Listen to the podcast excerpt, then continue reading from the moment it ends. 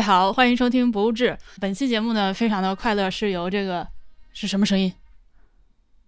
外面院子里面传来了那个切割的声音。我本来不想给别来年鉴做广告的，现在我不得不做个广告了。这个声音呢，是我们别来年鉴第三季呃一个大计划，叫做“龙王计划 ”。发出的噪声，我我们不是四个人住在一起嘛，然后其中有一个人呢，就是迟早更新播客的任宁，他有一天有个天方夜谭，其实比较实际，但听起来很扯淡的想法，就是他想收集雨水，然后靠太阳能发电，在炎热的天气里面，在家门口，在我家的屋顶上搞人工降雨，通过这个操作来给屋内达到降温的作用。所以呢，现在呃是晚上的八点四十六分，因为现在已经很热了，所以只有晚上干活。他应该正在屋前的院子里面拿那个。切割机在切水管，发出声音，我不知道能不能录下来。有点像那个路边小贩在那个轮胎转的声音。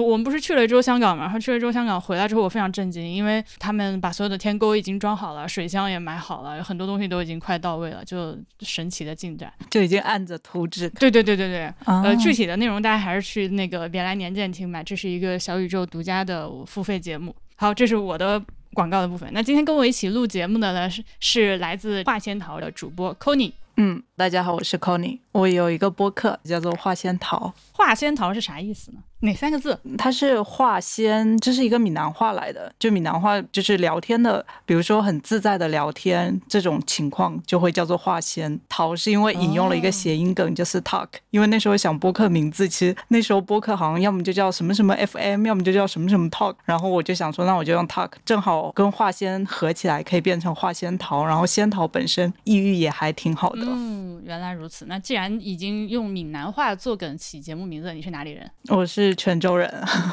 哇哦，好厉害哦！这是我为数不多的认识的几个泉州人之一，我非常的快乐。但其实我我我上次回泉州也是跟着你那个来去泉州的节目去玩的。听众朋友们，你们看看啊，咱就说。而且我觉得我要尤其夸一下你的这个 graphic design，这玩意儿是你自己做的吗？对，厉害了。从节目的封面到它每一期节目的这个 show notes，当然应该不是每一期吧，就有一些集数你会比较干一些。其实只有最近几期，因为我是可能如果听我播客人可能知道我，我其实在下过两个月我就要辞职，然后去读书嘛。恭喜！然后我申请的。谢谢。呃，我申请的专业会跟设计有一点关系，所以我在去年就开始申请学校的时候，我自学了一些设计软件。正好趁着就每一期录完节目，然后做 show note，可能就给自己布置一个小作业，就把 show note 做成一个，就自己设计成一个比较长图这样。所以我就大概应该是从可能就是从今年春节那几期开始，我就比较认真的在做 show note。之前其实就是一些怎么说呢，就是文字版。反正我看到的时候是觉得非常惊人的，就我在想，什么怎么回事？为什么现在做播客的人都已经干到这个程度了，要这样卷我？我我有个问题啊，那你的这个长途的话，它放在各种各样的泛用型播客客户端里面都可以正常打开吗？其实不太行，我觉得做长途其实有一点自嗨啊，因为我做完之后我。前几次上传，首先小宇宙我发现它没法上传太长的图，因为它好像有限制在十兆以内，而且其实你上传一个这么大的一个图，大家点进去它会加载特别慢。很多其他平台其实只能文字版，所以我现在也在想一个比较好的方法，可能类似 newsletter 这样，就是能把我做的一个比较完整的东西给发出去。好，如果你 newsletter 有了什么新的研究进展的话，欢迎再来 补这节目跟大家汇报。好的，好的，我最近正在研究。总之就是很厉害，我推荐大家去看一下。谢谢。我上一次去香港的时候呢。呃，我都我现在其实真的已经想不起来当时有没有录节目了，因呃，因为那个时候呃，整个的社会突然间陷入混乱。就是我是二零二零年的一月十九号，呃，那个时候去的香港，去了几天。其实当时在香港期间呢，新闻里面已经看到关于这个武汉有这个不明肺炎出现，嗯，街上还没有没有任何人开始戴口罩。然后等我一回来，基本上就武汉就就就马上要封了的那种。发展的很快，所以过去的这三年呢，我根本就就就没有见过海关这个东西，所以我这次去香港，第一次过关，感觉就过关这个事儿离我已经很遥远了。我当时超兴奋，哇，过关，而且现在哇，我港澳通行证可以自己扫一下就过去了，好厉害，有一种第一次出国的新鲜感。呃，我之前其实我在。比较长时间在上海之后，第一站也是去的香港，然后那时候是四月过去的，我觉得我心情大概跟你一模一样。而且那时候我是我是走的浦东机场，然后其实去的时候应该是今年四月，但浦东机场它还是一副有一点疫情时期的模样。早上九点钟只有两家店，一个星巴克，然后还有一个是一个韩国菜的店，只有这两个店是开着的。嗯，你感觉还没有完全活过来？对，感觉还没有完全恢复。但这一把去，我就感觉已经基本上差不多了，该有啥有啥。然后这个酒店的价格也是，就是贵到两眼一黑。对对对，呃，我因为去香港这次去的比较奢华，去了一整周的时间，所以还是干了不少事情的。关于吃的玩的部分呢，我就放到我的个人博客 B B Edit 里面。那今天我和 c o n y 两个人在博物志里面，主要还是想跟大家说一下我们去的这几天在香港的一些文化生活的部分。那当然就是从以博物馆为主哎。嗯，我真的非常怎么回事？怎么回事？过去几年我经常在博物志里面说，我这个节目都不不是很想录了，因为我经常在国内就是去看一个博物馆，回来也没有好话说。然后你也知道，现在大家呢也都特护短儿，就你如果说国内不好，就会有遭来很多骂声。所以其实时间长了，一这个博物馆对我来说也没有什么新鲜，也没有什么刺激，我就我就无话可说，不想录节目。但果然，只要愿意出去看，还是有好。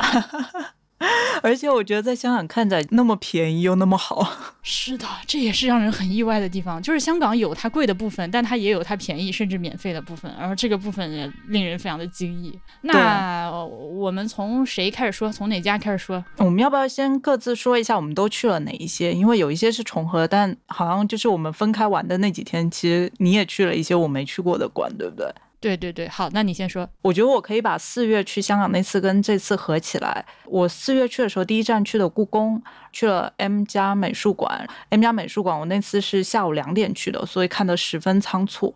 这一次我就花了一整天，又在 M 家待了，所以我大概总共在 M 家待了一天半两天，我觉得算看的还比较彻底。这次还去了大馆，看了两个展览，然后就是我们一起去了那个香港艺术馆，然后里面都是都是免费的展览。好像其他其实我其他就没怎么去了，主要就是这几个。OK，我的话如果把上次也算上的话，呃，有这个 M Plus、香港故宫、香港天文馆、香港历史博物馆、香港艺术馆、香港文物探知馆、海事博物馆。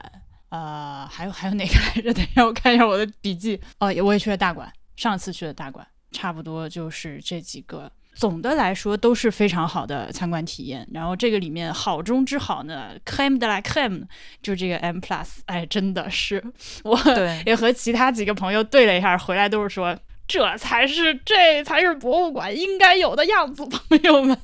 就我四月去 M Plus，其实我本来对他，我想说。呃，我留四个小时给他肯定够了吧？嗯，结果我下午两点去，我看到他大概五点半会开始广播说只剩半小时了，然后我还有一个完整的展厅没有看。对，所以我就觉得这个展馆的内容量也太大了。然后我这次去补的时候，我发现其实我除了那个展馆之外，我还有一个 B two 那边没有看，然后还有一个天台没有看，其实是漏下了一大堆的。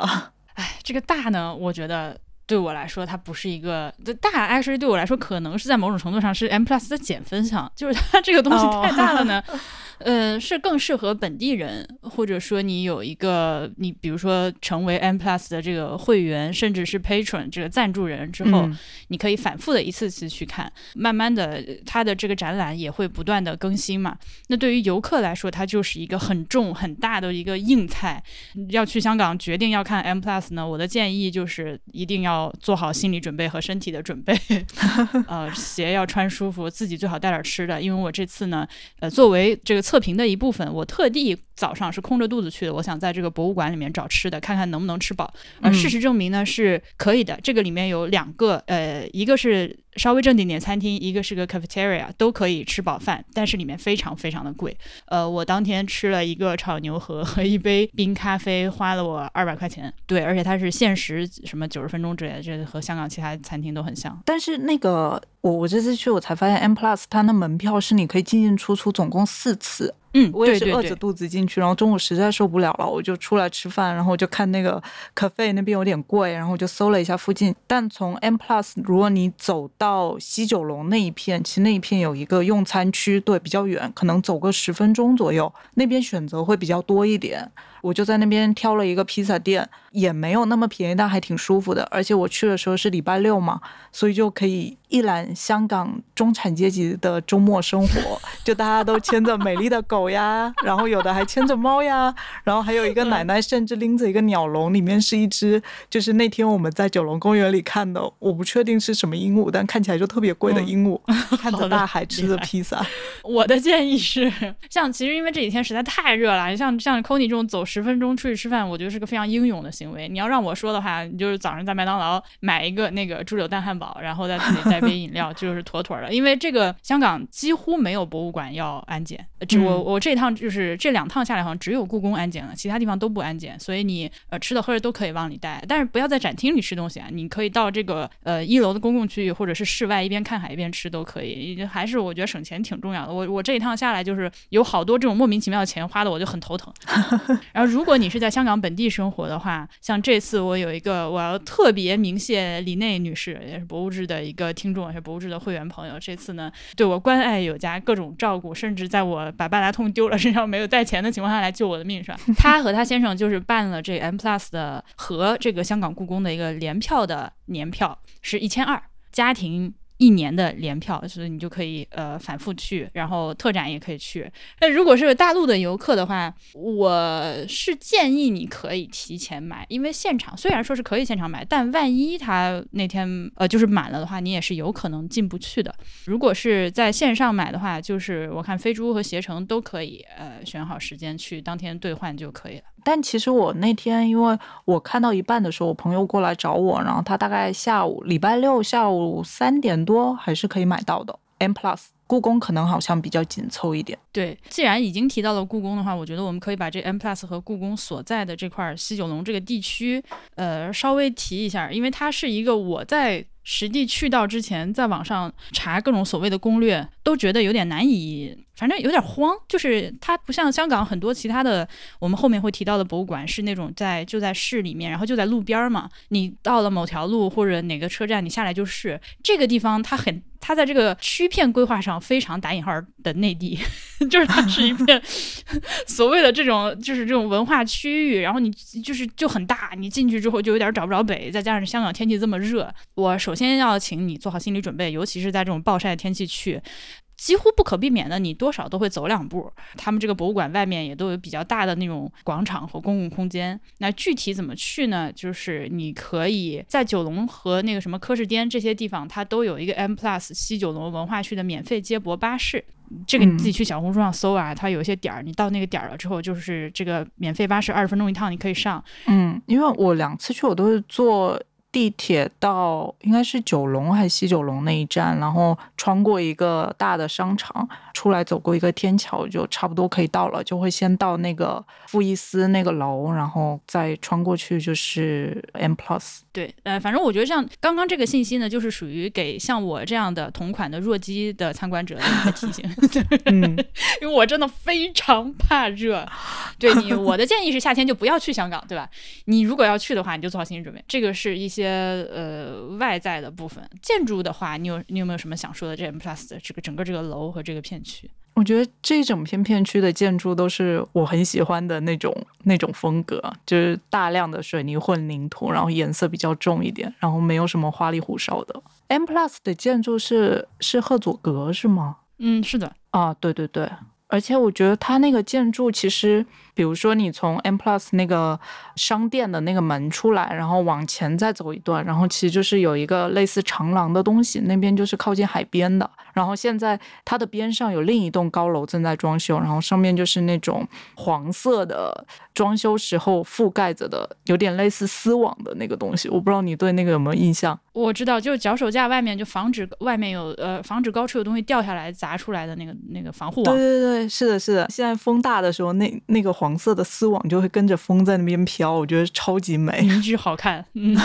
然后呢，它的这个建筑空间，呃，我刚刚提了一句，就是它外面有很多的那个，它外面本身是挺大的嘛，就你从你人下车下了这个公共交通的车，到走进这个博物馆本身，说实在的，你还是要费点劲，就是受点累。但是，一旦你进去了之后，你看到的那个比较大的中庭的挑高空间。它是一个大而有用的空间，它不像我们之前在节目里面批评过那些博物那火车站博物馆，你进去之后它就傻大，就愣大，那弄个大中庭就是活活浪费冷气、冷气暖气，它也没有用，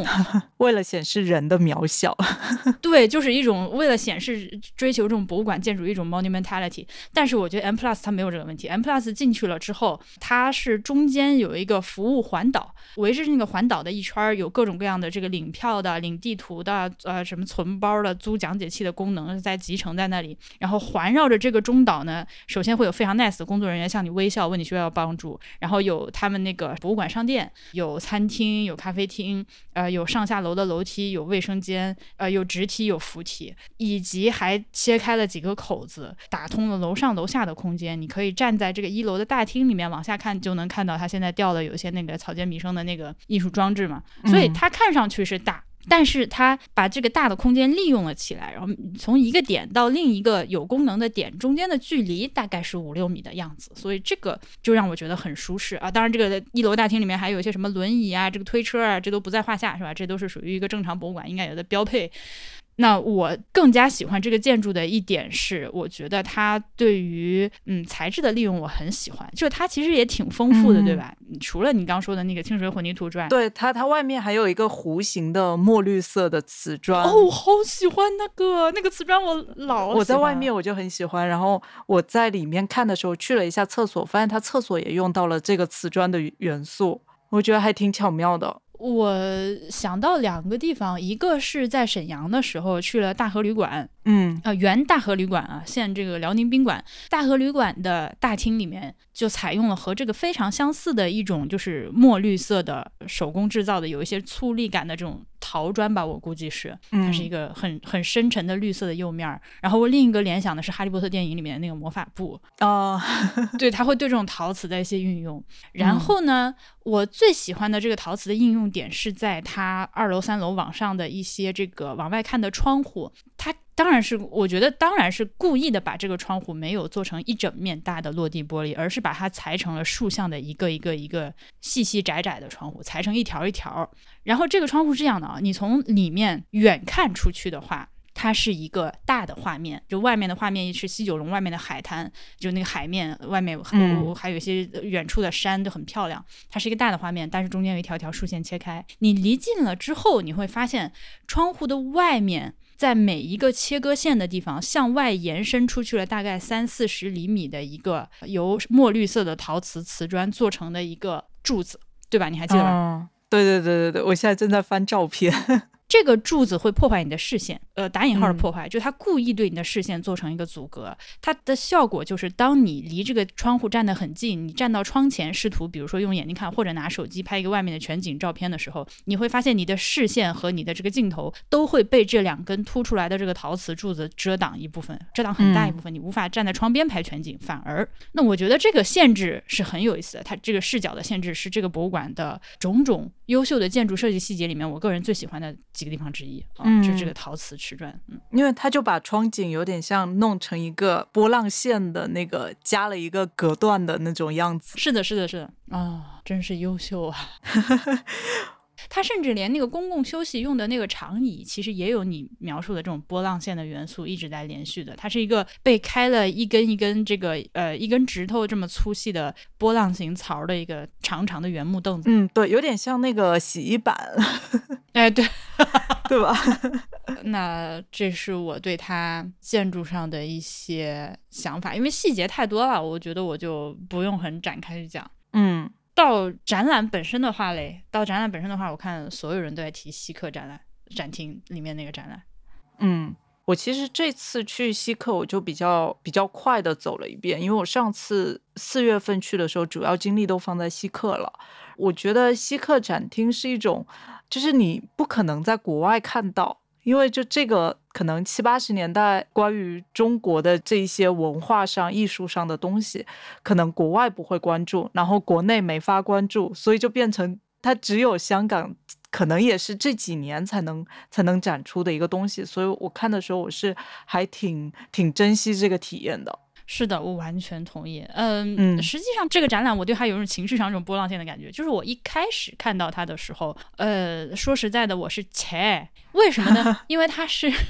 这个展览的名字，朋友们，M Plus 稀客藏品，从大革命到全球化，它讲的是一九七零年代早期一直到现在的中国的的当代的艺术。然后这个里面就呈现了很多所谓大陆不让展的或者是敏感的话题。嗯，所以其实我第一眼看到它的时候，我会有点觉得哇，不是吧？如此刻板印象的墙内视呃墙外视角嘛？因为大家都知道，我们墙内有墙内的视角，对吧？就是咱咱们 这个你生活在大陆是有一套这个正确的话语的。那么相对的呢，那些翻墙出肉身翻墙出去了的人，你也常常从他们的话语中看到另一种刻板印象的叙述，就是。当他提起中国大陆的时候，就只有各种各样的批评和吐槽，而且他好像三炮就只关注政治这个层面，就不去讲别的东西。所以其实你看多了、听多了，尤其比如说像 Twitter 刷的多，就觉得哦，好像好像也很无聊，嗯，或者说就很单一吧。所以当我看到。我一走进展厅，看见这些，比如说艺术家受到一些挑挑战，然后他们在一些艺术活动上被禁言、被抓走之类的，我就觉得啊，嗯啊，tell me something I don't know 的那种感觉。嗯，但接着呢，我就慢慢的往里看，我这个展览的深度和广度是超出了我的预期的。它里面呃，这个是物理意义上的和比喻意义上的，就它这个展首先非常的大，你真的要看很久。如尤其是如果你想把里面的影片都看下来的话，这个光这个展就能看一天，我觉得。它然后它里面的展览呢，就慢慢的开始打动到我。其中呃有一个展厅我印象最深的是他讲那个星星画社还是画会，星星画会有一个展厅里面左右两面墙。镜头是一个影片的投影，在右边的这面墙上呢，画的是大陆视角，就是文革期间的那些宣传宣传意义上的呃油画，比如说有这个毛主席啊，有这个炼钢厂啊，有这个建设水渠之类这种，就是大家一定都见过的。我们作为这个内地的小孩，是特别眼熟的这种画风的这种很正的油画。那么在这个墙上的对面呢，在左手边呢，是是星星画会的这些人，他们终于在这个呃文革结束之后。开始尝试着使用一些原来不让他们接触、不让他们使用，或者说根本接触不到的一些手法来进行创作。就是这些创作，比如说我现在看这个照片上有一有一张画是有一个人拿呃，对不起，画家名字我一时忘了，用这个油画去画齐白石风格的一碗樱桃，你有印象吗？呃，它其实是一幅油画嘛。那他呃试图用油画去画这个这个写意的中国画，然后还有一些什么木雕啊之类。我个人认为，如果说这幅画只是放在我面前，你不告诉我他是谁，在什么年代下画的话，我会觉得 so what？嗯。但是你一旦把它放到那个时代下去看，就是刚刚开始有了一定创作自由的人，在显得我我认为我个人认为是甚至是显得有些笨拙，但是又非常热烈的在使用一些，比如说像快体化的啊，或者是印象派的这种创作手法，在画一些东西。就这个东西可能已经存在在世界艺坛已经很多年了，但是中国以前没有人干过这个事儿，或者说就是新中国以前没有人干过这个事儿，所以他们来画这些。嗯，那在这个展厅的镜头的那个影片里面呢，拍摄的内容就是星星画会第一次搞了一个这种露天的展览，而这个展览是形式就是非常的粗粝，但我非常的喜欢啊。嗯，他们把画出来的画呢，直接挂在栏杆上的铁门上，是吧？就是那个那个围围墙的那个栏杆栏杆围墙，对，然后还有那个手写的各种什么观众须知啊，以及这个展览介绍、艺术家介绍什么的。嗯，我这个东西首先你今天不可能办了，对吧？就不可能在，没有人会批准你干这种事情。他那个片子是黑白的。拍了还挺长，拍了大几十分钟，有展览的画面，然后也穿插着一些呃这个七十年代颐和园的一些风景啊，就是参观的这个人，就是看得津津有味。我所以，我非常喜欢这个展厅啊。你嘞？我刚刚搜了一下，好像前几年在北京那个 OCAT 那个馆里，好像还有一个类似的，也是在讲星星画会的展览，然后它是在室内模拟出了铁栏杆的那个模样。哦，我没看过。对对对，好像是二零二零一九年的一个展览。哦，这个里面还有一个片子，我也推荐给大家吧。这个就是应该是在那个西客展厅里面有一个片子，我觉得很有意思，和我最近的生活有一些关系。就是我们几个人住到村里来了之后，不是一直想要有这个野心，想要参与一下村里的这个民主生活嘛？村委会开会能不能喊上我们？但不可能，他们不喊我们，因为我们没有这个当地的户口。但在这个展厅里面，我就看到有一个片子挺有意思的，是一个姓胡的小伙胡向前。一九八三年生于广东，他在零六年的时候拍了一个片子，叫做《蓝旗飘飘》，蓝色的旗子飘飘。这个展示的内容也很简单，就是他去竞选他们村里的这个村书记吧，还是啥？嗯，他就几个朋友一起。呃，穿了一身就就年轻人就很不合身的西装，打着蓝色的旗子，手里拿拿那个纸板印着那种就是人肉 PPT，有点像罗永浩当年在电视上跟人吵架的时候拿那种 PPT，然后出去拜票，就跑到这个村民的家里面或者店里面跟人家讲，哎，我要选村长，你来投我的票，等我当选了之后，我会把这个村里建设成怎样怎样，就是这么个一个小片子，然后我也觉得很有意思。对，这网上也有，大家可以找一下。哦，是二零零六年的。对，零六年的他们办的事儿，嗯，我好像都没印象有看过这个，因为它就是太多啦，这个里面。对，是的，嗯，还有一个片子是，呃，我觉得艺术艺术成就上，我觉得就还好，只是对我来说有点有一个，哎，还有这事儿嘛，就是对为无名山为无名山增高一米这个照片，大家都挺熟悉的，啊，他有那个。怎么拍他的那个视频？对，因为我这张照片是左小诅咒的一张专辑的封面，但我不知道是当时他们几个人就挨个走过去趴下来这个事儿 被拍成了视频，在这个博物馆里面，你能看到他们几个人是谁先趴谁后趴是怎么趴的。反正这个片子大概有几多多多少分钟吧，那个九分九分多钟，就挨个垒上去，垒上去之后还有一个哥们儿特别逗，有一个哥们儿拿了一个卷尺过来量了一下。他们有没有增高一米？然后再围绕着他，对对对，再围绕着他们转了一圈。以上是关于 M Plus 西客藏品从大革命到全球化这个展览的一些我们俩能想起来的一些事情啊。其实除了这个大展之外，还有我们印象比较深刻的几个展览，一个叫做物件空间互动。这个展览展示了过去七十年来在亚洲制造并受其影响的五百多件家具、建筑、平面艺术和其他的设计作品。呃，虽然。它其实更多的是聚焦于设计的一个展览。此外，还有一个叫做“个体源流表现”呃的展览，它是它覆盖的时间大概是从五十年代到现在。在展览中，主要体现的是艺术家和作品所构成的复杂的关系网，交织出跨越时空、结合个人与共同经验的视觉艺术故事。这么说当然比较虚啊，但你实际去参观的话，你会发现它展出的内容是。粗浅的说，和西客展厅还有物件空间互动那个展览相比的话，就是更偏个人表达一些。他那个草间弥生那个展览，我当时因为我本身就对草间弥生无感，就这么长时间以来，我还是依然对他无感。它里面有一个房间，是你进去了之后，它是一个镜子的厅，然后它镜子的摆放方式是你正常就是直面出去是看不到自己的，就从四面八方都看不到自己的。就是让自己消失的这样的一个全是波点的黑白波点的厅，这虽然其实当时也没有几个人啊，但我去参观的时候，工作人员就非常殷勤的引导你过去，但进门之前告诉你参观时间三十秒，然后我就很慌。其实我想，我当时如果在里面多混一会儿的话，可能也不会怎么样，但我可能太老实了，人家跟我说说三十秒，然后我就真的在里面非常那个 快速的。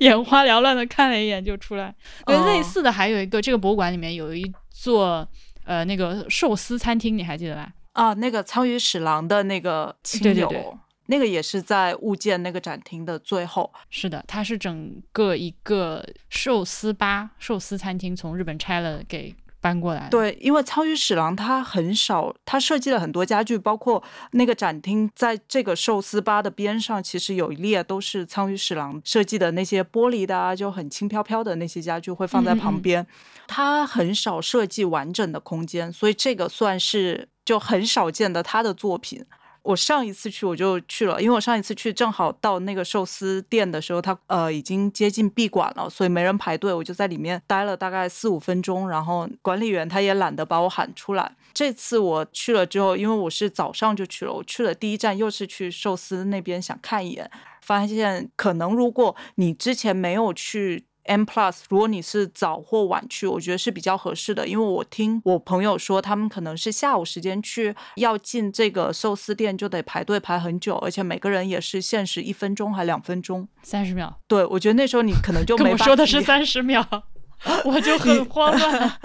你就没法体验到这个寿司店的东西。对我这这真的就是进去之后就是四原地转一圈，然后就出来。哦哦哦，然后因为这个，我我今天查了一下，我有点讶异，为什么 M Plus 会把这个整个买过来，而且运过来？因为当时超级想都是用完整的大石头去建这个寿司店的，所以运过来肯定是要花费一大笔钱的。我搜了一下，果不其然。他当时运过来就被很多人骂了，就说 M Plus 大冤种就被骗了什么的，然后就说这个寿司店根本没得过米其林。我想说，嗯，哎，跟这个没有关系吧？对，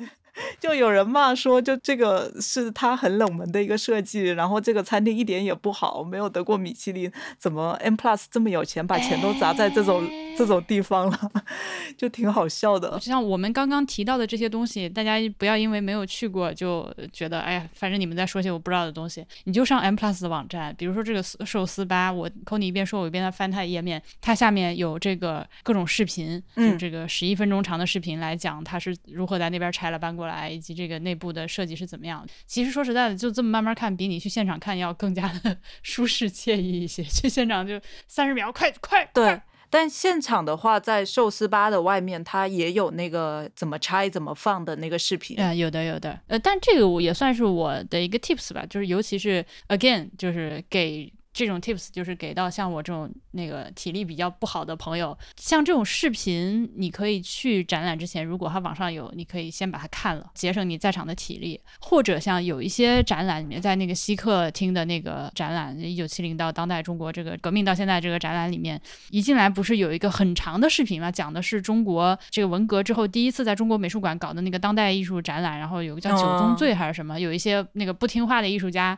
当时在这个展览上闹事儿的那个视频，就那个片子，其实你在 YouTube 上也能搜到。就如果你在博物馆里面现场看到一个片子，很想把它看完，但时间来不及或者你没体力了，你就上 YouTube 搜一下，很有可能是有的。对，还有我觉得这个展厅还有一个是它有一面就是放着野口勇的那个奇鸟的那个金属雕像的那个展厅，那一边是下午大概四五点的时候超级美。嗯，因为它就正中有有那个野口那个雕塑，边上就是窗嘛，然后窗就是像你刚刚说的是一棱一棱的，下午的时候外面就是海，然后夕阳射进来，绝美无比。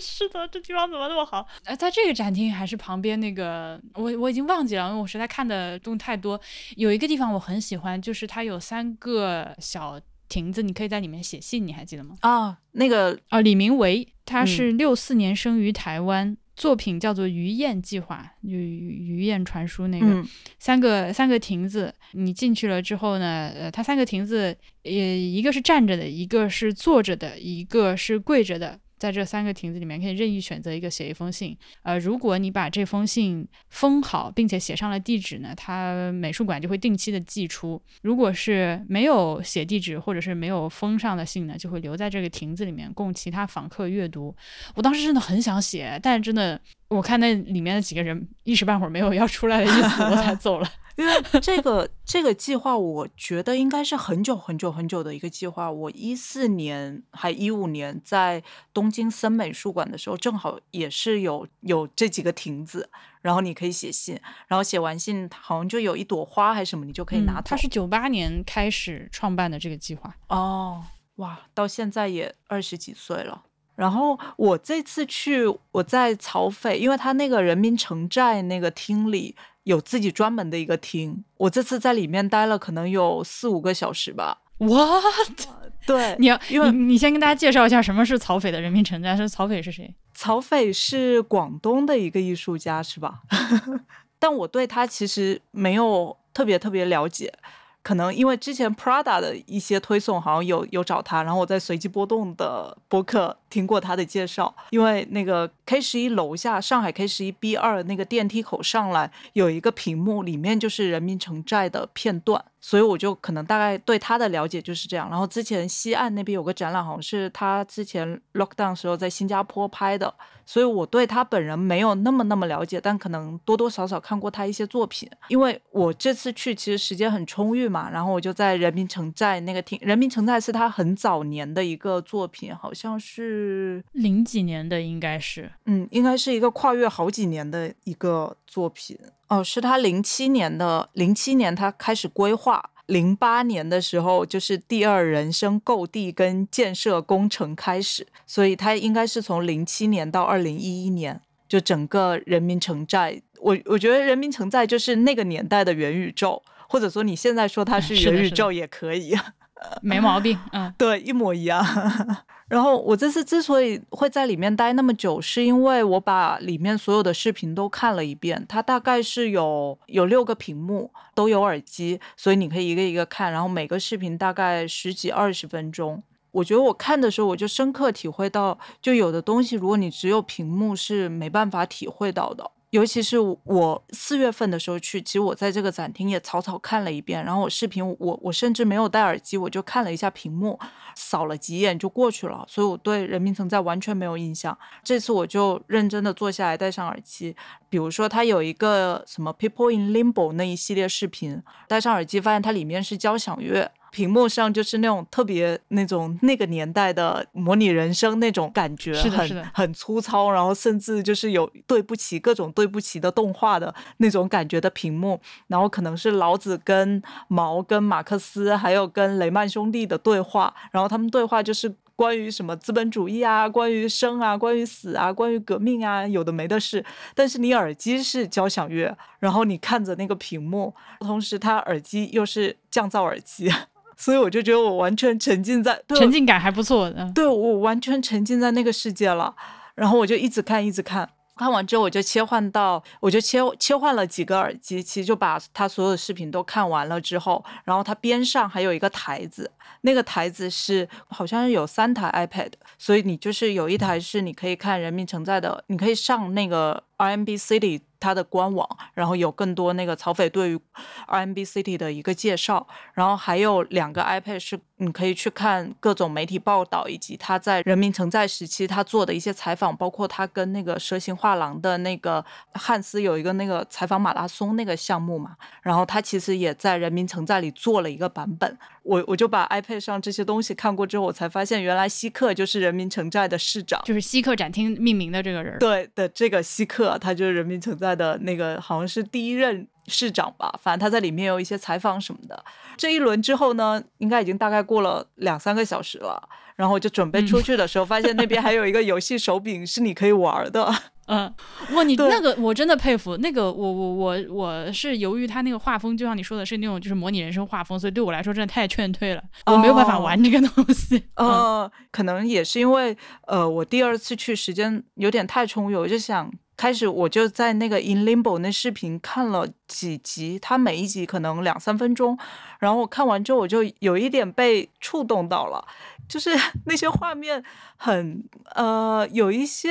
我不知道怎么形容，就你看到马克思跟毛泽东在那边跳交谊舞，这个作品其实它本身就是非常的深，由于我当时就是一个是时间时间和精力都不太够了，所以我没有像你这样几个小时的在那边，我不知道它有没有网上的地方大家可以去看它。好像 YouTube，我昨天搜了一下，YouTube 有几个有几个视频，但不是那么完整的。就是你可能每个视频你都需要单独搜一下，而且我觉得这个感触我还就是有一种，如果你没有完整看完这个故事，你是不可能了解这个世界的，因为它等于构建了一个城市嘛。对，你要知道这个城市，你就得把包括那个 iPad 上有曹斐对于这个城市里所有元素的它的一个定义。视频里的每一集视频其实都是关于这个城市的一个切片。然后因为就像我刚刚说的，就 K 十一那个地铁层上来也有人民。承载的一小个切片的那个可能几分钟的一个视频，然后我之前是看过，完全没有任何感觉。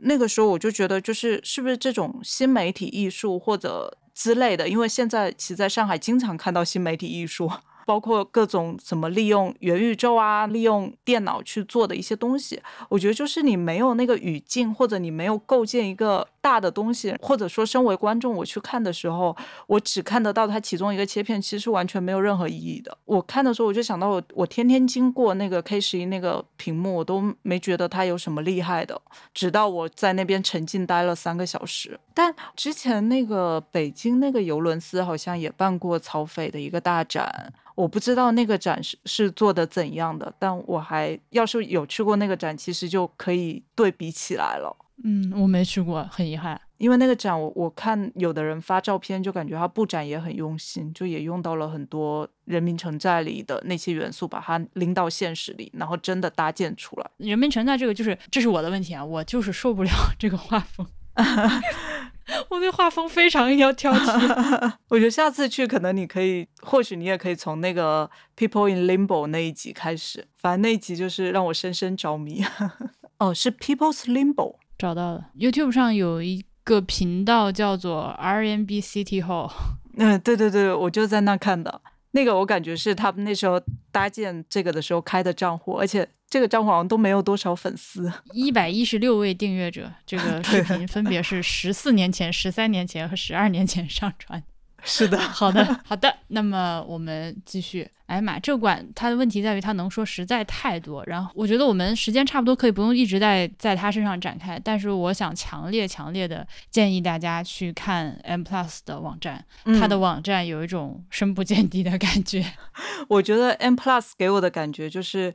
它的沉浸式体验不只是现场。嗯，我上次从 M Plus 回来，我在它官网可能看了一个礼拜的东西。这次回来又是，你回来之后，你依旧可以在它的那个官网上看各种东西，而且它官网上还有很多现场没办法看到的，像他有一些找人写的文章呀，还有一些采访呀，还有一些视频呀，就各种信息其实是可以穿插补充的。是的，而且它上面的文章质量也都非常的高。对对对，除了关于展览本身的，还有就是有一。些藏品是怎么收藏，就是怎么去获得这个藏品的。比如说建筑上的设计，也有一些文章和视频，而且质量都很高。哦，然后我推荐就是，如果因为我自己就是一个现代主义跟设计的一个，我还挺喜欢这些的嘛。推荐大家就要留足时间去物件空间互动这个展厅。这个展厅就我上次因为在西客待了太久，所以我就没去。但我这次我专门去了。它是关于亚洲内外的一个设计跟建筑，可能是也是过去六七十年代会对亚洲或全世界产生比较影响的，好像有五百多件作品。我看他介绍时，里面就。有包括柯布西耶在印度那时候昌迪加尔的，还有一个大的那个阳台的铝合金的切片就放在那儿，有很多什么奈特呀、野口勇啊，然后各种关于设计的。就是你会知道的关于设计、关于现代主义的东西，其实在这边都会有涉及到，而且它呈现的方式也特别多，包括那个杂志，有的那个杂志嘛，然后它就会里面放一本那个古本的杂志，然后边上有一个小屏幕，你可以直接翻阅。那个 那个我很想说，那个就比如说最近那个上海的 PSA，就是当代艺术博物馆有一个关于雷蒙德巴东的摄影展览嘛，嗯嗯，当然很多很多那，不光是这个，这个只是我最近的一个例子，就它里面。面其实摆了一些就艺术家的书或者是影集，但是呢，他只是把这本书摆在那里，你也没有办法打开看，他也不告诉里面是什么，这就非常非常的遗憾。很多时候呢，我就想，哎呀，这个时候要是旁边有一个屏幕，能够让我他就把这个书扫描一下放在旁边，大家可以翻阅就好了。在香港就。不只是这里，其他地方我也看到，它就实现了。而且我记得有一个里面是一个泰国的一个杂志，然后因为泰国杂志里不都是泰文嘛，所以看不懂。它那个数码屏幕上还会用中文跟英文写出这一页讲的是什么什么什么，就真的非常巨量的工作量。这个东西是在国内没有人做是有原因的，就它看起来就听起来告就是很简单，对吧？但是实际上操作起来有各种各样的细节以及可能翻车的点，所以呃。再加上就是它确实就是说到底最后都是落在要花钱上，所以就很少有展览可以做的。花钱花时间，对这个展览，我看到那个海报的一瞬间就非常想进去。它的物件空间互动这个展览的海报是梅艳芳的一张呃黑胶唱片的封面，哇，这个封面好漂亮。对，好像是陈佑坚设计的。他那边就说到这个海报，其实它有一个小区域，就是专门关于亚洲地区流行文化跟亚洲地区流行文化设计啊相关的，然后里面就有横尾中则的海报，当年香港梅艳芳的这些海报，然后还有日本八九十年代 Paco 那个商场，他那时候那个石冈英子给他们做的视频，那个视频大概总共是八分钟，因为我第一次去的时候我就草草没有没有把视频看完，但我把它的标题拍下下来，我准备回家 YouTube 搜一下来补习的。但后来我回家之后，我发现 YouTube 是找不到这些视频的，所以我猜可能是 M Plus 把版权买下来了。反正我这次去，我又把那几个广告视频给看了一下，我觉得还挺精彩的。哦，我还可以说一下，就是那个也是物件那个展厅，因为我搜了一下，是英国大概六十年代有一个建筑的团体叫 Archigram。我今天在 M Plus 官网上看，应该是 M Plus 把 Archigram 所有作品给收下来了。所以在那个展览的现场有很完整的一个展厅，是关于他们的一个有杂志啊，然后也有，因为他们其实最早是从杂志开始，然后他的杂志是很先锋的，因为五六十年代那时候就。不管是日本的新陈代谢，还是英国的 Archigram，他们可能都在思考未来城市怎样，然后就会有很多很飞的想法。比如说像新陈代谢那时候是有胶囊，然后同时像 Archigram 可能是一些可以拆卸的建筑，然后包括人都生活在桥上，就这种很飞的想象的东西。嗯嗯，它最早是用杂志开始，杂志可能有点像早期的新视线的那种，就很多拼贴，然后设计也是五颜六色，然后特别花里胡哨的。它有杂志。有视频，有模具，还有那个立体书，各种把一整个展厅包围的特别完整。我在那边也看了很久，因为我之前其实对 Archigram 没有那么了解。去完之后，加上我回来又在 M Plus 官网上看了好几篇关于 Archigram 的文章，我觉得是一个你能学习到 很多的一个展厅。加上它这个展厅的前后，大阪万博会的东西，以及黑川纪章他们那些胶囊塔的，还有机器新的东西，所以是一个比较完整的。就是虽然 M Plus 会强调说它是更关注于视觉文化，但我觉得这几个展厅可能是在建筑跟视觉语言之外，把当时的文化社会背景都跟你交代的很清楚，而且是东西方之间的一个对话。因为它那个 Archigram 展出的虽然有一个展厅，但它官网上还有很多没有展出的东西。哇，这个网站真的好丰哇！好吧，朋友们。你看到了吗？就是网站，我看到了。然后里面就有 Archigram 每一期杂志的那个东西，其实都可以在网上看。这是我不花钱能看的吗？我们这个 M Plus 说了一个小时啊，朋友，然后后面还有呢，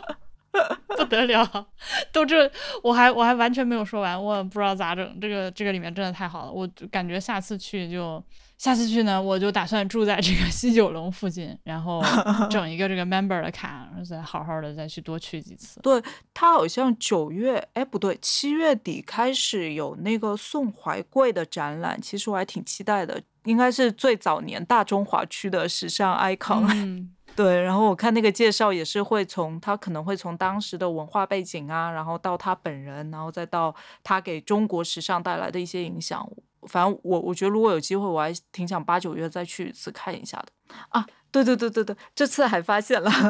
M Plus 就这些我们刚说的所有展厅基本都是在二楼。其实 M Plus 三楼是一个跟野口勇博物馆合作的那个 Playscape，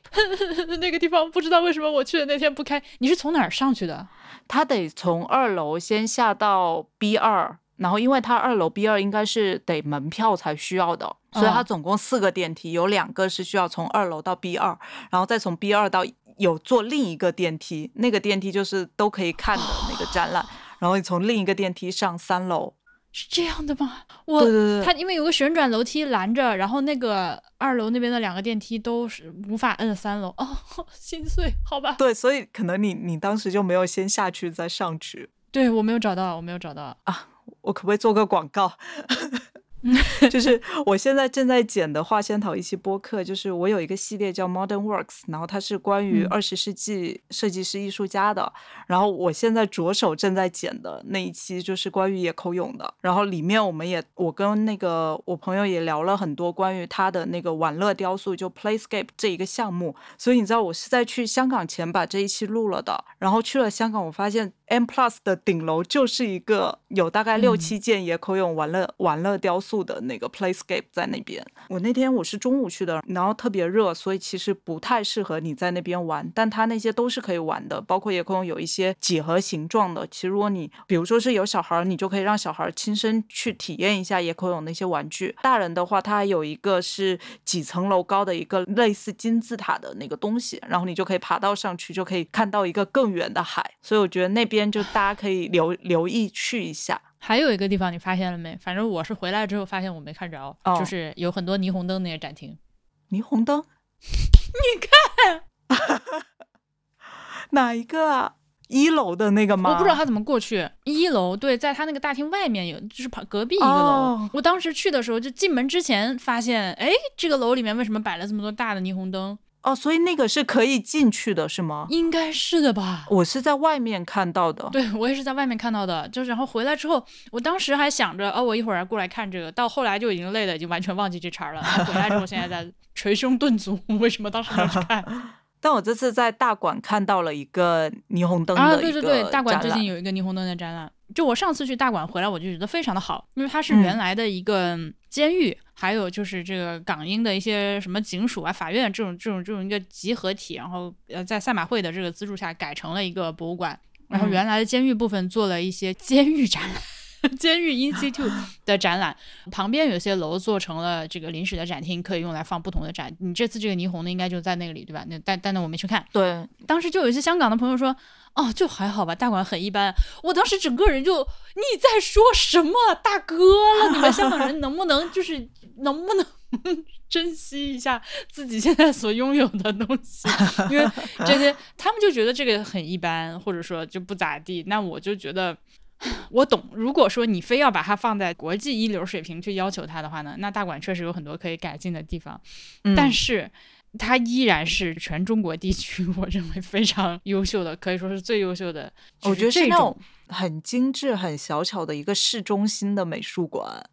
而且它也不只是美术馆，就整个大馆，你就是因为它是在那个中环的坡上嘛。所以我这次去的时候就这么热的天，然后我进去看完展，其实我发现我已经下山了，这种嗯体验就特别好，就你不用冒着炎热去上山下山，你嗯直接进去大馆，然后可能玩一圈之后，你发现你已经走到山顶或者已经下到山脚了。我的 point 在于，它是一个把这种历史建筑原址进行博物馆化的这个展陈设计实现的非常好的一个地方，嗯很少有其他的地方做到这个效果。之前那个博志录过一期节目，是跟可达一块儿录的。他是在美国的那个东州监狱，他说那个嗯东州监狱做了一个就是这个博物馆展览化的一个处理，里面还有一个非常优秀的语音导览。嗯，像大馆，我就觉得是这个水平的东西，在在内地几乎没有。香港的朋友们要求高的时候，考虑一下作为内地人的心情。我来到你们这儿，看到你们这东西都已经觉得好的不行了，救命啊！而且我这次在大馆看了一个展览，就是其实我去之前我看这展览，我感觉完全不是我会感兴趣的，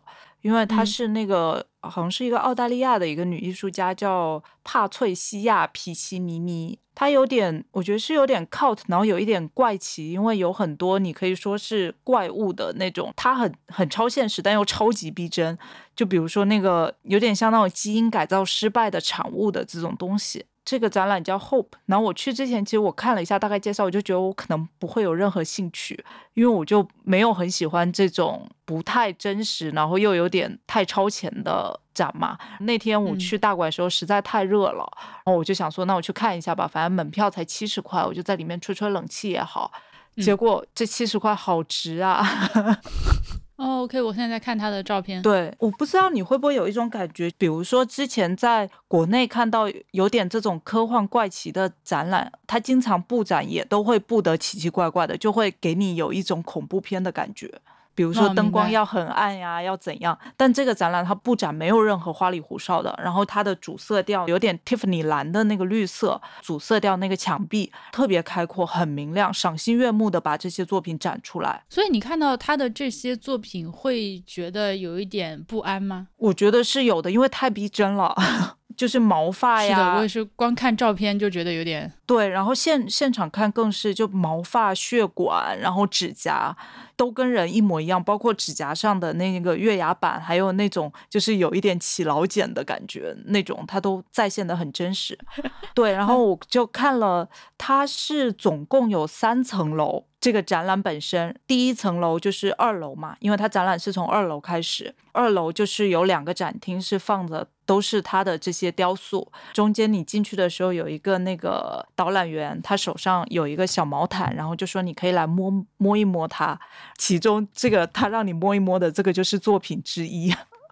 就你可以真实感受到它那个毛发的质感。就这个展厅其实就是他这些雕塑，然后看完之后我以为差不多了吧，因为雕塑件数已经蛮多的了。按我们这种上海来的，这七十块看这么多件够了。对，然后我就上了三楼，三楼是大馆自己的一个项目，就有点像书店呀、音响呀，但它特别美，因为它就在城市中间嘛，都是落地玻璃跟那个金属的那个材质，对面就是住宅楼。就内内外外的那个互动，我觉得做得很好。然后四楼它有有影像可以看，然后还有一个很大的一件沉浸式的作品。然后在四楼，嗯，莫名其妙一个小时又过去了，但这个是你完全没有预期的。我想说，我可能看完那几件雕塑，就这个展差不多结束了。结果他突然又给你一个沉浸式体验的一个展厅，然后还有两个影像的一个展厅。看完就这一切终于结束了。而且它策展特别好，因为它展厅那个楼就有一个那个旋转的楼梯嘛。它有点像是一个螺旋向上的那个建筑结构，它那个楼梯的正中也挂着一件作品，就是这个艺术家的一个都是用假发的那个作品弄起来，然后在那个楼梯里面旋转。所以，我我觉得它的布展是作品本身跟建筑本身结合的超级好。哎呀，遗憾没有看着 啊。我就在想这种是不是好的展览，就是给人一种你对这个话题再没有兴趣，但你看完依旧可以开开心心的。呃，对对对，我懂我懂，是是是，会这样会这样。对你刚你刚刚提到的就是就是好的策展这件事情，我就想提到下一个地方，就是这个香港艺术馆。呃，香港艺术馆呢，它是在尖沙咀。就朋友们，如果你没有去过香港的话，像我这样就是基本上没有去过香港的人哈，呃，香港有一个港岛，就是 The Original 香港。然后它的北边呢，这个港岛的北边呢，就是一个有点往下凹的一个凹凹，这个地方是维多利亚港。呃，所谓的尖沙咀就是在。港岛的北边最南边的一个尖尖，这个尖尖呢是在维港的对岸，所以维多利亚港呢说起来是海，但是你站在它边上看的时候呢，有点像条河的那个宽度。就尖沙咀就北边的这个新界的南端一个小尖尖，在这个小尖尖的尖尖上呢，是一个非常大的公共区域，在这个公共区域里面，除了有咱 K 幺幺 Museum 之外。还有香港的天文馆、文化馆，就是一个戏剧演出和音乐现场音乐表演的一个场馆。大约可以把它理解成剧院加音乐厅，再有一个呢，就是这个香港艺术馆。本来呢，这三个建筑就是天文馆、艺术馆和文化馆，他们是一个 package。那其中艺术馆从三年前开始做了一个翻新，就这几个楼已经比较旧了，而且它的外部的立面是用的是那种巴掌这么大的瓷砖去贴的，所以确实看上去很有年代感。但是我个人认为这几栋楼的这个外立面瓷砖看上去有一种历久弥新的优雅。但不管怎么说，嗯，大家嫌它丑，所以 而且再 加上它这个可能确实场馆比较老旧了，从三年前开始，场馆呢就进行了一个翻修，最近刚刚重新开放，不是很久吧？应该，呃，从外立面看上去都是瓷砖拼贴的，变成了现在一个看上去很摩登的玻璃、钢呃和水泥这几个材质的结合的一个一个建筑。这个馆呢，它据说啊是在这个 M Plus 就西九龙文化这 M Plus 和故宫开启了之后呢，就抢了很多它的风头。但是你要问我的话呢，我并不认为这个馆就比那边差，甚至我认为这个馆的策展水平，反正如果我们单看策展水平的话，是要比故宫更好的。具体体现在哪里呢？我给大家举几个例子，一个是它现在正在有一个展览叫“好物有形”。是馆藏精品展。那馆藏精品展呢，在这个展览里面就体现了策展人是如何对自己的。馆藏的这些藏品了如指掌，并且能够做到大胆的融会贯通。你要做到这个水平，在我的眼里看来，才叫所谓的策展。好物有形这个展呢，它是把展厅分成了四个区域，呃，冒险进取啊，什么时尚先锋啊，啊，追求完美啊，还有一个什么优雅啥玩意儿，优雅什么的。对，就四个关键字，就是冒险、时尚、优雅和完美。而且这个有点好笑的是，你一进去，它它有一个二维码，你可以扫那个二维码做一个测试，就测试你是这四种里的哪一种。呃，我把 那个二维码也放在咱们这个 show notes 里面，大家可以扫码自己做一下。而且我觉得它这个题就好像是十二道题还是十五道题，然后每一道都是那种认认真真的出题，就不是。我我记得我之前应该也扫过，在上海或北京某些展览的那种，就那些题都很水，但这个题就它的题干跟那个题目本身，我觉得还是比较有意义的。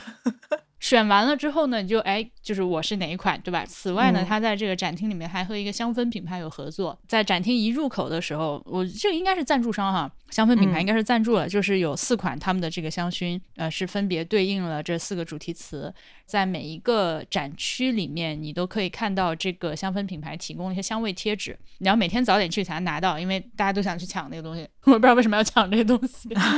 反正是香香香香味贴纸嘛，就这种小操作就是属。于为啥人家就能想到并且做出来，就说起来很容易，对吧？但人家就做了，而且效果就很好。而且我觉得他做的没有那种很广告的感觉。对对对，它融合的非常的好，硬广软直的感觉。对，是的，是的。那具体到那个展品本身的话呢，比如说冒险，对吧？它的冒险一上来是吴冠中的画，还有一些香港本地的这个以雕塑为媒介进行创作的一些艺术家。甚至是有古有今的，它就是在每一个区域里面都不拘泥于它的材质，不拘泥于它的年代，而是只要符合这个关键字的描述，它就有可能从馆藏里面挑出来，把它放在一起进行展出。我觉得这是非常好的操作。然后他在文案这个部分，我也是要单独的夸一夸啊！真的，人家那个文案都说的是人话，而且它里面的 quote 呢也都比较放飞。比如说在时尚先锋的这个部分，他展出了一些就是和宋徽宗以及宋徽宗审美相关的一个，他们把宋徽宗这个人认为一个时尚先锋。然后在文案对他进行描述的时候，上来先引用了一句 Coco Chanel 的话。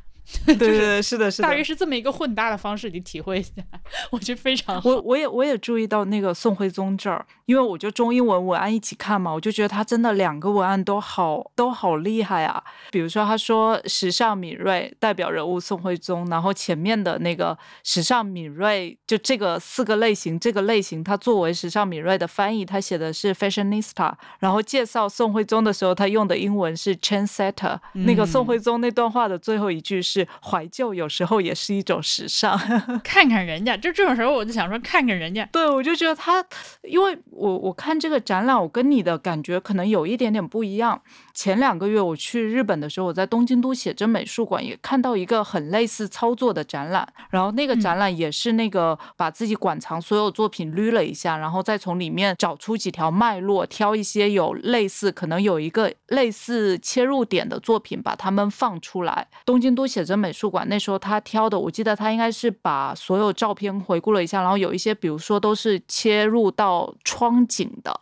然后可能就一些摄影师的窗景陈列出来，然后还有一些是切入日常的什么什么东西，具体我已经忘了。所以我觉得那个好物有形这个展览，其实它分类的这四个主题就是有一点一般般，就没有当时东京都写真美术馆给我的那种啊，原来可以切入的这么细啊的那种感觉。嗯，我懂，我懂。但是就是。我觉得它的文案是好到，而且我觉得这又是在东京看展的时候，因为你语言本来你就感受不到那种很微妙的用词的地方，但我在好物有形这个展览完全感受到了。就是他用的所有词都是很得体，然后很不网络用语，包括有一些很传统的作品，他也不会用一些故意用一些很高深的或者很文言文的词过来，一些词藻来，他就是说人话。是的，是的，是的，是的，是这样啊，咱就是这个要求的程度不太一样。你要知道，我 这几年哪儿也没去，我一下去香港看到这个策展，我觉得已经很好了。嗯，是，而且而且他那些像他这种这么传统的，然后他扩。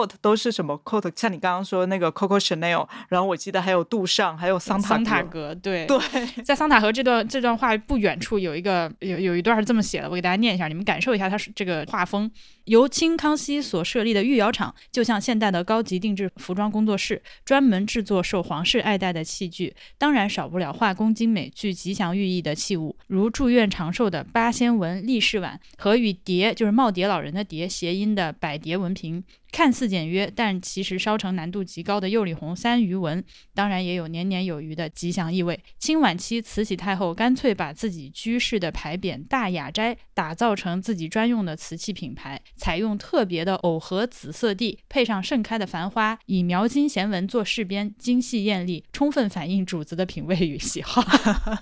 这句话你能看懂对吧？就不是有很多字我都认识一段话，你都不知道在说啥的那种。哎，好，把这个博物馆也吹了一顿。对，我们在香港艺术馆，上次我们不是说你还印象很深，有一个那个就是书法跟跳舞的那个结合的那个。对那个展厅是我目前看到的，我觉得对于书法这个艺术门类展厅里面我最喜欢的，就它厅里面有竖屏竖的这个调频的这个大型的书法作品，然后穿插在其中的呢是三个竖调频的屏幕，啊屏幕上是展览专门请了香港的一位这个当代艺舞者编了一段舞，把它拍下来之后呢，以中远近景三个不同的景别随机的呈现在这三条屏幕上。而它是这个白色的背景，穿着一身黑色的衣服和那个长的裙裤在跳舞，就和这个书法有一个互文，效果很好。然后在这个展厅的门口有一个我觉得非常绝妙的东西，就是展厅门口不是有几面大落地窗户，外面就是维港嘛。呃，这个地方是放了几张那种用水写毛笔字的那种布。呃，首先这个台子它分成了高中低三个高度，就不同年龄和身体条件的这个参观者都能够享受到在纸上写写画画的乐趣。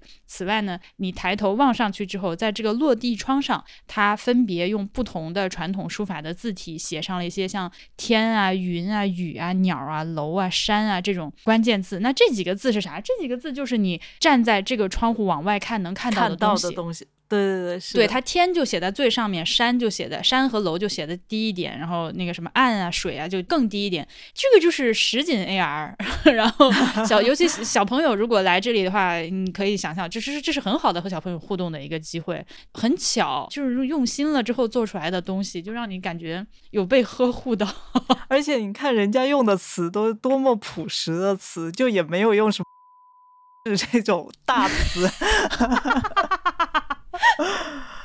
炸号预警，对，就是就小孩小孩识字的那些东西啊，就很好。而且他这最近也不知道为啥，就是这个馆里面充斥着和字相关的展览。对，它附近还有一个展览是情书，它虽然的名字叫情书，但它并不是 love letter，它写的是呃，除了这个情人之间的这个情信之外，它也有什么师生情啊、家国情啊、手足情啊、这友情啊，这这各种各样的情谊，通过一些这个书画的作品。给展示出来。那那么他展出的内容呢？就比如说老子和儿子的这个书画作品，或者是老师和学生的，或者是朋友之间的，或者兄弟之间的，当然也有表现爱情的。我觉得就很活。他在情谊这件事情上抓住了这一个关键字，然后比较大胆的出去进行了一些延伸。他的有一些选择的展品呢，就是属于那种你要说这个东西真的，呃。就是这个作品本身可能并不是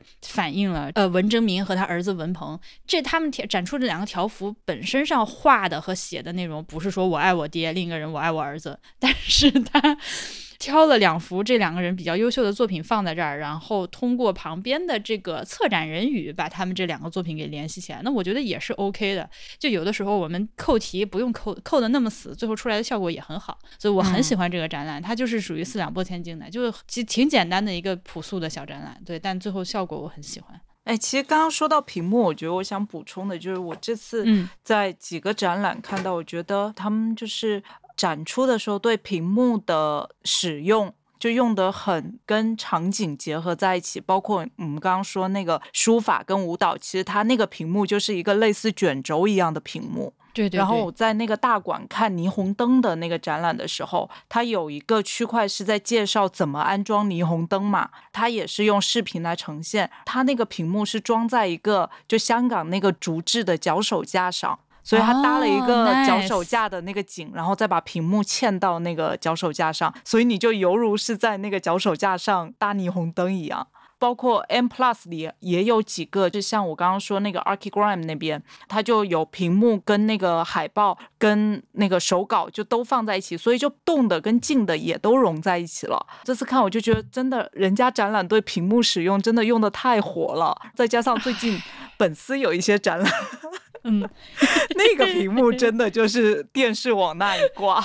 你你要不要这期节目等你离职了我来放？我们平时看到的展览很多，其实他想放视频，我觉得无可厚非，但他其实就是把电视往那一挂，然后有时候他想放很多视频，那就是很多个电视挂在一起。我觉得就这种其实没什么意义。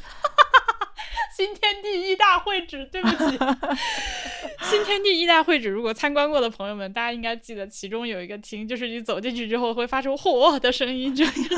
就是像你刚刚说的，它真的就是有好多个大概五十寸的那种大电视，鳞次栉比的摆在那个展厅里面，播放各种和我党光辉事迹相关的视频。啊，怎么说呢？有有一种实在人办实在展的感感觉。哦。对，我觉得这次这次看完之后，我真的对屏幕的使用有点开眼界。嗯，好，那我再继续说，这个博物馆里面呢，还有一个展览叫做“自由人”，它是个谐音梗啊，它是写字的字，就是把“自由人”这三个字的第一个字写换成了写字的字，还汉字创意集。然后这个展览的英文名字叫做 “By the People”。Creative Chinese Characters，它是由一位叫做刘小康的客席策展人来策展的。这个人他就是一直长期以来收集香港这座城市里面所使用的公共空间里面的文本和他们的这个字体，所以就做了一个让我觉得感叹香港真的是有很深的底蕴的展览。它里面有一些香港本土常见常用的字体以及他们是怎么来的，呃，还有一些呃以香港城市字体为体。才发生散发出去创作的艺术作品，我都觉得很棒。比如说，我不知道你知不知道有个人叫九龙皇帝，嗯嗯嗯，就是老在街上瞎涂鸦嘛，写大毛笔字那个。对，就写大毛毛笔字，就你你也不知道他写的是啥玩意儿。然后就后来发现，原来这个人就是自称香港都是他们家的。然后就在街上写自己家的那个家谱，就是我们第一代皇帝是谁，第二代皇帝是谁，把这个什么写下来。就 at some point 你已经，然后他就到处写。嗯，这个这个地方还有个在展牌上看到一个熟悉的名字，公众的汉字记忆，在这个。部分下面有一个才曾造才的街头书写创作，已故的曾造才先生（括弧九龙皇帝）在香港各区涂鸦五十余年。无论大家对其作品的争议如何，正如文化人梁文道所说，绝对是港人的集体回忆，亦启发我们重新思考何谓艺术。嗯，然后我就真的在那个天星小轮门口，在这个尖沙咀这边坐天星小轮的这个那个有一个有顶棚的那个走廊。那边有一个柱子，大家如果去的话，可以注意观察一下。有个柱子外面是被包起来了，拿那个有机玻璃包起来了。就因为那个柱子柱子里面有这个九龙皇帝这个大哥哥的这个这个这个涂鸦，所以他现在当成一个哦遗迹被保存了一下。觉得，类似很多这样的就是香港城市记忆的东西，呃，还有一些。我哎，我说太多了，我简单挑几个我印象最深刻的说一说。比如说有一个艺术作品我很喜欢，这个艺术作品它的作者叫做洪强，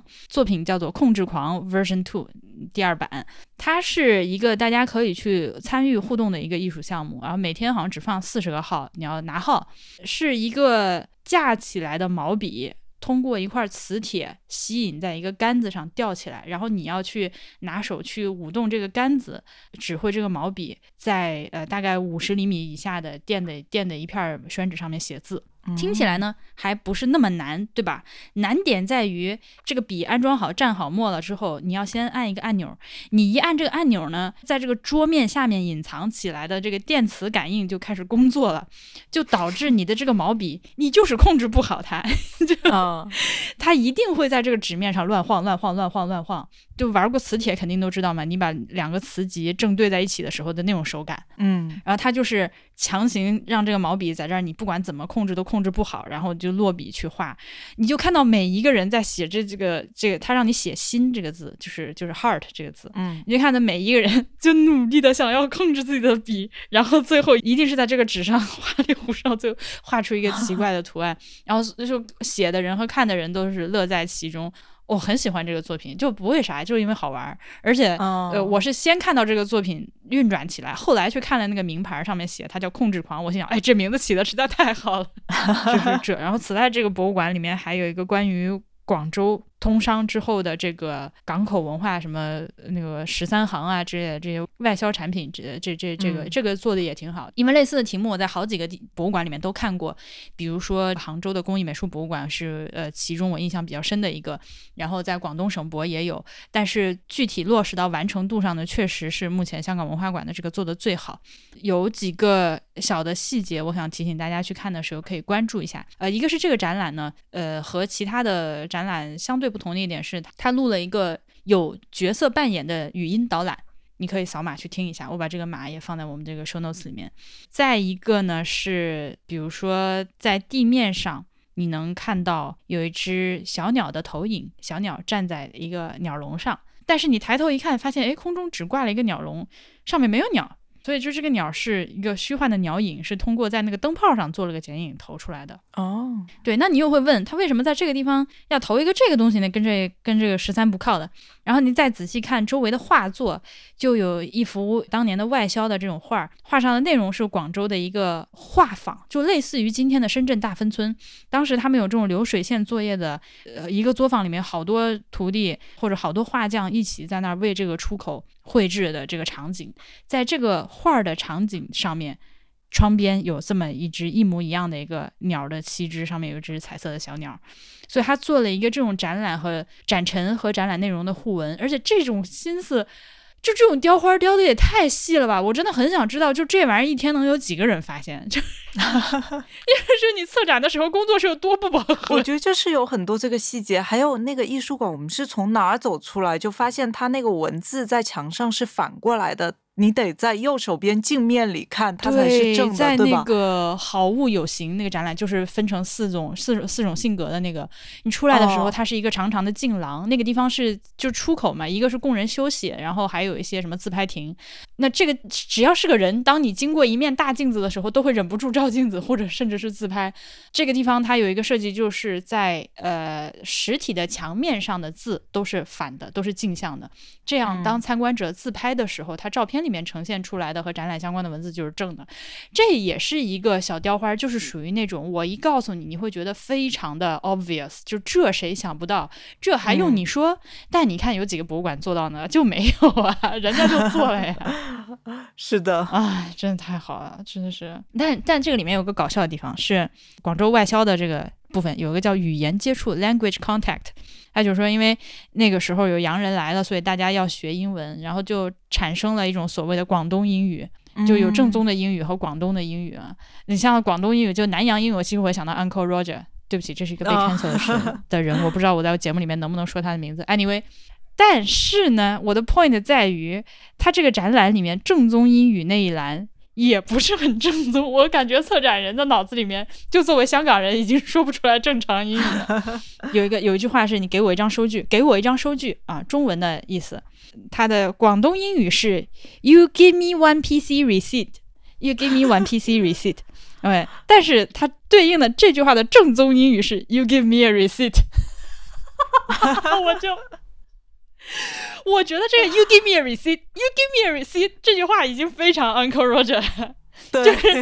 这这是哪门子的正宗英语啊？我不知道他是故意的还是在怎么样。这个地方我觉得非常有娱乐性，他 大家来到这儿也可以看一看。哦，我觉得广州这个展览也是有一个细节，我觉得可以放到香港所有展览，因为这展览其实我没有很认真看，但我拿了它的那个展册。哦，是的，对，首先这是一个免费的展览，对，然后它这这那个展这展册展是我可以免费拿的吗？对，因为他用了，就是他用了很厚的那个。可能是铜版纸，然后还用了那种特殊印刷工艺，然后里面所有的作品不是用照片哦，是找人画插画哟。而且除了对于里面作品的介绍之外，也有一页专门介绍那个广东英语跟中文，所以你你就算把展册拿回家，你也可以跟着那里面去读英语。嗯，我觉得那个展册介绍的太用心了，我就拿了几本展册回来，然后刚刚录播课之前我翻了一下，我会觉得说，平时在上海看的一些展览，尤其是我自己工作上会接触的那些展览，很多展册上对于作品的介绍，其实跟现场时候你看到的作品边上的那段文字是一模一样的。对对对对，那何必呢？对吧？对这个，你就会觉得说，我为什么需要这个展册？但是在香港，我拿几本展册回来，我发现它那个展册上的文字其实是对于作品边上文字的补充，就可能那个边上文字，它可能只是两三行简短的介绍一下它使用的。材料是什么？然后他大概表达了一个情感，可能也就一两句话。但展册上他可能是会用两到三段话来诠释的。然后包括前前后后，对，就展册它除了作品介绍，可能前后还会有策展人的一段文章呀。然后后面还会有一些其他的内容。所以就是我觉得，如果大家去香港看展，不管是需要钱的还是不需要钱的，都不妨拿一下展册，而且印刷的真的很好。但是呢，话又说回来，如果你现在还没有机会去到现场，你可以试试看他们的。网站就是香港的博物馆，嗯，不是说每一个都很好啊，但有一些做的很好的网站，比如说像这种 M Plus 这种，就是我我五体投地，它上面经常是会有展册的 PDF 的下载文档。嗯，是的，是的，不管是欣赏还是学习，你 是在学习这个什么和和视觉传达相关的专业，或者是博物馆设计策展的朋友们，都可以下下来看看人家活儿干的有多细。而且他们这些内容就都是互相补充的，就经常比如说有一些类似的，但是比如说那个作品本身，然后。网站上是一方面补充，展册上是另一方面补充，就感觉所有加起来才是一个完整的，而不是同一套内容输出到不同平台。对啊，对啊，这才有意义嘛。所以我就这么长时间以来一直疯狂的吐槽那个博物馆的那个、那个、那个、那个语音导览。那语音导览你录那玩意儿干啥？每一个展品录个一两分钟的那个音频，结果那个音频就是展牌上写的东西，那又有啥意义呢？啊，这个很烦。那我刚刚说的这个，不管是广州的这个外销的展览，还是比如说 M Plus 就西个展厅的那个展览，嗯，它也有这些语音导览，你不一定要去到现场才能听，你在家在网站上就能听到，嗯，他就是请的是这个呃策展人或者是艺术家本人来讲，大概五分钟还比较长，就是稍微展开的讲一下我为什么要做这个东西。那这种我觉得就是有存在意义的语音导览。对，还有一个就是我说了很多很长很长时间，但依然没有在这个内地的博物馆里面看到的一个操作，就是增强现实自拍。就我们经常在博物馆里面看。到那种最简陋的，它就是打印出来一个人形立牌，然后把脸的部分抠过来，你站过去把脸卡那儿，拍个自拍，拍着玩儿嗯，这个呢，咱我个人的趣味呢，我是比较恶趣味的。我觉得这个东西如果做得好的话，特别有意思，特别好玩儿。就是你能拍出一些很搞笑的东西，而且它的成本也很低。所以我觉得在一些比较临时的展览，或者说是呃你的这个成本不够的时候，你也可以设计一些这种立牌，让大家卡着脸去拍照嘛。但是呢，呃，我觉得比较胡扯的一些 东西就是那种抠像自拍，就特别扯淡。你往那儿一站，然后那屏幕上有个模板，然后你努力把脸卡进去，或者像是这次我们一会儿来这个吐槽一下这个香港故宫博物馆啊，就是 那个你站在那个屏幕面前，把你的脸先拍一个，然后他现场给你抠图，抠到一个那个呃古画的模板上去。百分之九十九点九都是悲剧，真的就是会很丑。而且香港故宫的这次的这个展览，它叫什么龙颜还是凤啥玩意儿？凤姿、凤仪之类，就是专门展示清朝的皇帝就帝后肖像。它是在肖像的这个部分，呃，所以你就把脸抠下来之后，把自己的脸换到乾隆老人的脸上，但是他给你这个死亡顶光打光。咱们就是你都干这个事儿了，能不能给咱来个 ring light，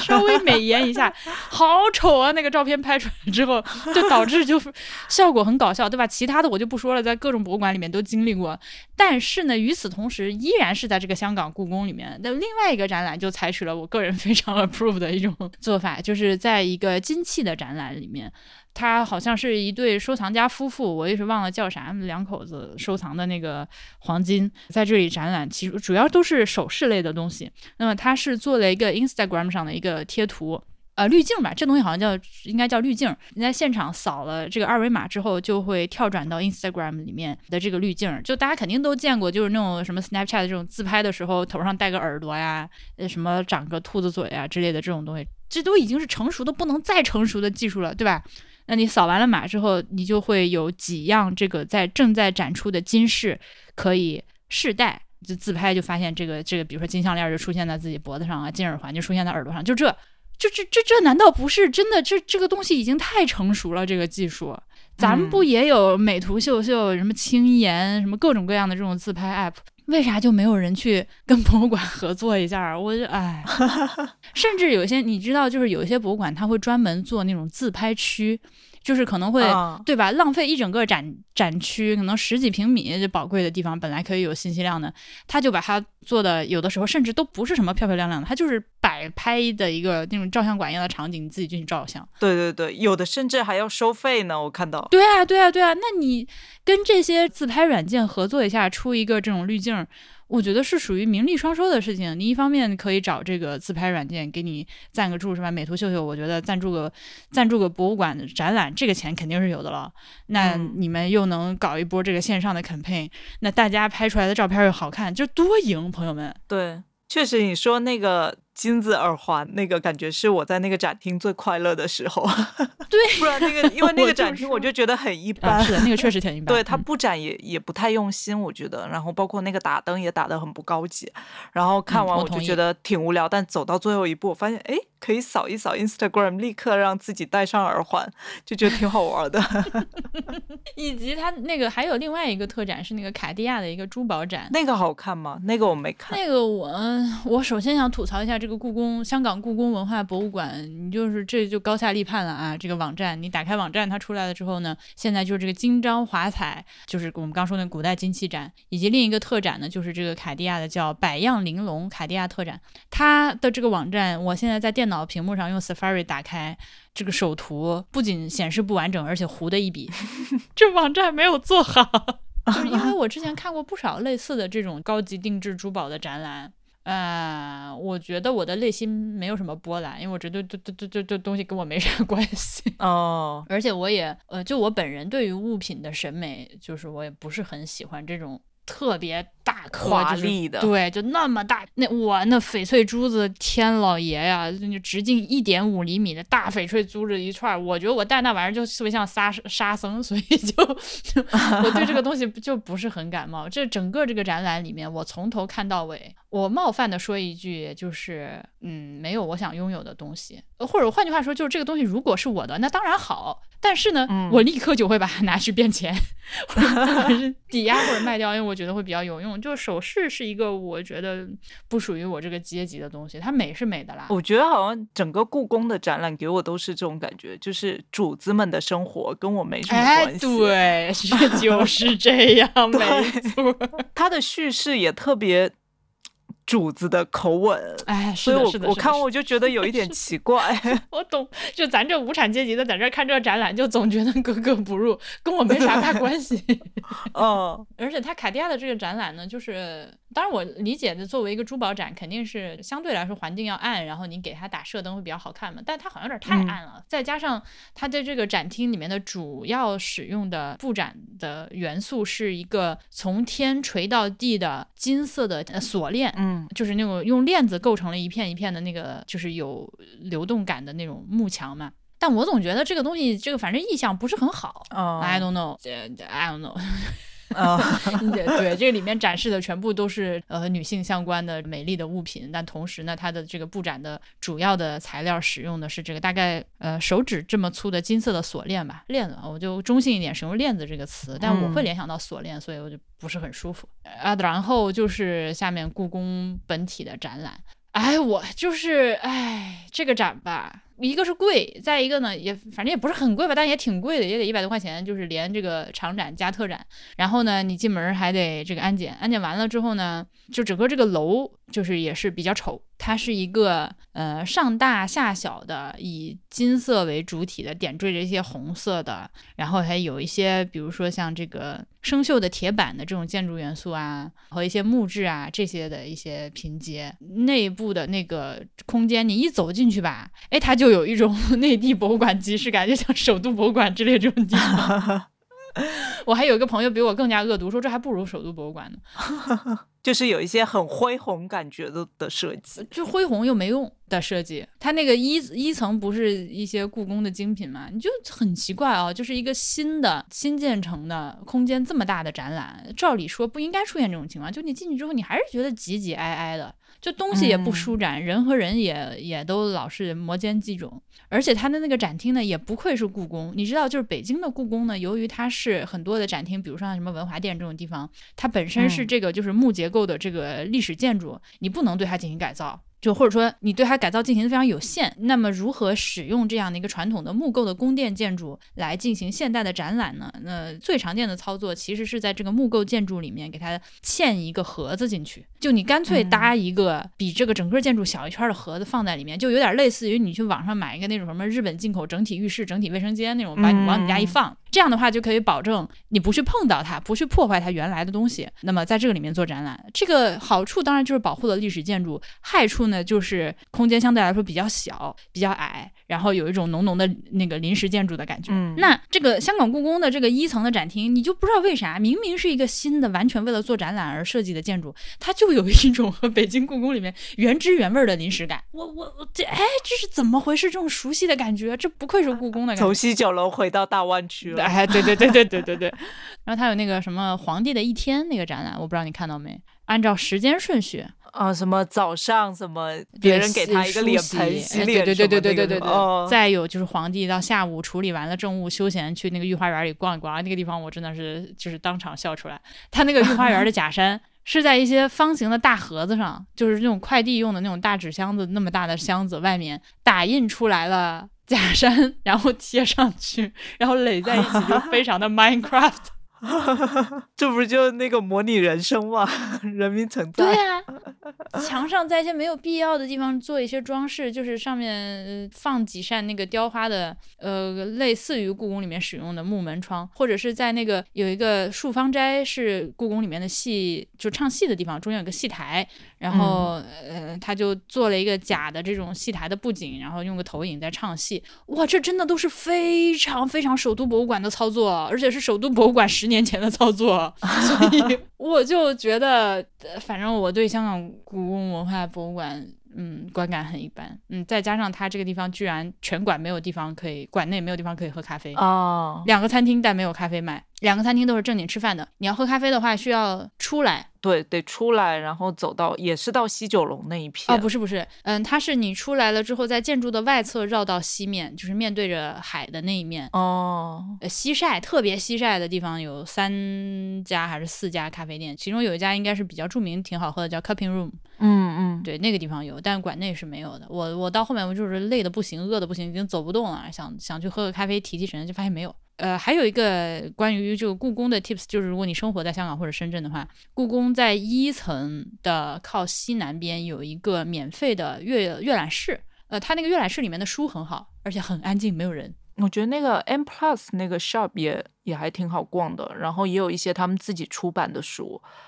故宫里面唯一一个我觉得 OK 的展览是一个介绍故宫的工艺美术的展览。应该是在二楼还是三楼？有一个展览，它其实是把故宫里面的，比如说像漆器啊、珐琅器啊、瓷器啊、木器啊，或者玻璃器，呃，以这个工艺为核心给它抽离出来进行了一个展示。就相对来说就比较好，它的展陈也比较丰富，甚至呢有一些专门为了这个展览去拍摄的视频，我觉得制作也都比较精良。但很可惜的是，我搜了一下他们的网站和这个 YouTube 好像没有。对，就反正故宫的这个网站相对就差一点儿。其他你你是不是还有几个你去的几个美术馆可以快速说一下？快速说一下的话，好，香港的这个历史博物馆呢，呃，它现在的固定展览在翻新中。它的固定展览是原来是二零零一年开展的，所以这个也二十年过去了。一个介绍香港历史的展览，过二十年的时间进行一次大的翻修，这个是完全正常的，这在国际上比较通行的一个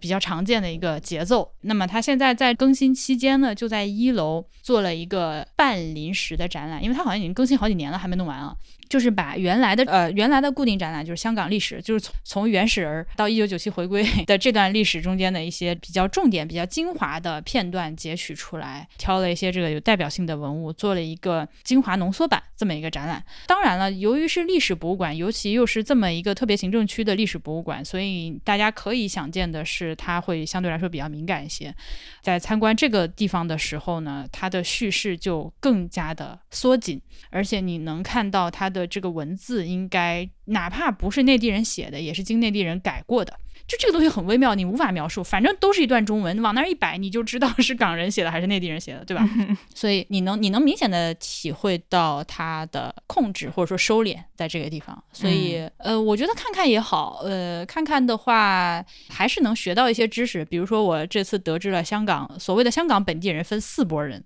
就香港人分四拨人，一种叫本地人，本地人指的就是宋朝来的那拨人。然后客家人，客家人是从清朝来的那波人，呃，然后有水上人，就是所谓的疍家人，不上岸的，就一天到晚在船上，一辈子从生到死在水上生活的人。哎呀，还有一种叫什么啊，在福佬，呃，就是从福建来的，叫福佬。你不能说毫无 take away，就这个展览看下来呢，你确实还是会对香港本地的历史文化有一些了解。只是就像我说的，一个是由于它是一个临时展览，再有一个呢，它是一个涉及到相对来说比较敏感的主题，嗯，所以就没有办法放飞嘛，就放不开。还有一个我去过的是这次就也是我们一起去的，在那个九龙公园里面有一个香港文物探知馆。像文物探知馆这个名字起的就文物探啥玩意儿叫文物探知馆对吧？那我感觉它起这个名字是因为它利用中间的一些展陈，让你能够体会到一些发现的乐趣。建筑本身呢是英国的军营进行了改造，展览进去之后一看就能体会到年代感，应该是。也是一个至少二十年的展览了，我觉得看起来，但是呢，它就是老归老，还是能让你体会到用心。这个就你没办法，只要是用心做出来的东西，你不管过多长时间去看，你还是能够体会到它那种 淡淡的散发的人性的人文的关怀。比如说有一个呃展厅里面，它像一个中药铺子一样，有很多很多小抽屉。呃，你拉开一个抽屉，里面呢就是放了几两样文物，有一个小牌牌，然后在这个柜子的顶上呢有一个地图，上面标。标注着这个，你现在拉开的这一溜抽屉是在香港的什么地方发掘出来的？那这些确实是已经是比较老的，你在很多地方都见到的展陈方式，对吧？但是呢，一个你能看出来这个地方做的比较早，再一个它维护的很好，有很多类似的这种活动零件，像抽屉这种东西的，你买个宜家的柜子，你天天用，拉个五年十年，呃，一天可能这个柜子就开两次，你柜子都坏了，对吧？但这个地方这么多抽屉，大概二百个抽屉吧，得有。这是顺滑的，而且它那个阻尼的手感很好，你拉开放回去都是轻柔，又有一些阻尼，又没有噪声，就很好啊。那还有一个，我个人认为这个在我们匆匆的参观的过程中，这个展览给我留下了印象非常深刻的一个高光的展品是那个转动的模型还是白蚁？转动的模型，其实那个建筑是啥？因为我们看的太匆忙了，我都我我已经忘记了。就是呃，香港历史建筑，它那个模型的本身的高度大概是个五六十厘米高，但是呢，它和很多其他展示模型的地方不一样，它不是把这个模型放在你面前的一个台子上，然后拿玻璃罩罩着，你可以三百六十度全景的去欣赏这个模型，而是把这个模型砌在了一堵墙后面。你走过去的话是根本看不见这个模型的，你要走到这个墙面前，然后在这个墙上。你会发现有三个横向的小窗口，这个窗口大概有五厘米高、二十厘米宽的这么一个小窗户，高中低各有一个。你凑进去看了之后，你会哦，原来这个模型藏在这个后面。但是由于你的视野受到了限制，所以你看进去的时候一定是盯着这个模型的某一个位置的。嗯，那么这个时候你再看，就发现手边有一个圆形的转盘，从这个墙里面伸出来一个。一个弧形的边儿，然后你去转动这个转盘，再看这个小窗户，这个模型就会在你的眼前三百六十度的旋转，是由你来控制它往哪边转的。嗯，我觉得这是一个天才的设计，就是 它以一种超强的视野规范来引导你去欣赏他想你让你看的东西，因为实际上你是可以通过这个小窗户看到这个模型的全貌的，对吧？是你你只要凑近来看就可以的，但是它的这个限制就导致你凑过去看的时候，你的视线。务必是落在他最想让你看的那个点上。比如说最下面那个窗户，你蹲在那儿去看的时候，转的这一圈看的是啥呢？看的是它这个一楼的走廊的这个细节设计。上面的是啥呢？上面的是这个就是屋顶的这个瓦片是如何排布的这么一个设计。为什么这种东西人家就能想到啊？就是 因为它那个模型就也是特别，就不是那种很精美的模型，绝对不是，就是一个很简单的一个模型。但是它让你可以跟它互动，我觉得这件事就还挺妙的。而且我能感觉到香港文物。探知馆，它是在九龙公园里，然后九龙公园里还有一个游泳池，然后有一个鸟的一个观鸟的亭子，还有就它是一个很市民的公园里的一个一个馆，所以你都能想象，可能那个小朋友跟着家长来，可能游完泳，他看完鸟，然后他顺便来这个来这个博物馆里看一看，而且他这么多能互动的，就是一个小孩能很开心的踏入，就可能他在小小年纪第一次踏入博物馆，可能就是一个很很市井、很朴实，但是他依旧能觉得好玩的一个地方。对，而且所有东西都 works，所有的屏幕都是好的，所有的什么东西都是好的。对，就你能这里摸摸，那里转转。所以就是我一点都不嫌弃这个地方小、老或者破，因为它就是我体会到了它的用心。此外的话，还有一个香港医学博物馆。香港医学博物馆是我上次来的时候就很想去，当时好像是正好赶上它闭馆日还是啥。这个博物馆呢，是原来的香港，它一开始这个建筑建起来设立起来是一个流行病研究中心，是个细菌什么培养这玩意儿什么实验室之类的东西。它设立的契机是呃上上世纪末的时候，香港的这个鼠疫，当时香港爆发了比较严重的黑死病，而且是绵延了好多年。当时的这个港英的政府就从英国调过来了这个研究细菌的专家，因为腺鼠疫它是一种细菌，不是病毒，病菌吧？呃，就从英国调过来的专家在这边开设了实验室，他们自己制作疫苗，然后使用一些比如说隔离的手段来慢慢的把这个疫病控制住。而且这个地方呢，它比较有意思的是，我但我如果说只是这个展厅本身的话，我觉得 OK，甚至有点差。就是做的一般，它不属于香港的这个康乐文化署，就它不是政府的，呃，它是一个自己的机构，所以你买那个政府的这个 Museum Pass，呃，一百块钱用一年，这个特别好使啊，推荐给大家。如果你经常去香港的话，或者你在香港一次看很多馆的话，一定要买这个 Pass。但是它不能用这个 Pass，它是二十块钱还是三十块钱的门票，进去之后展览就怎么说呢？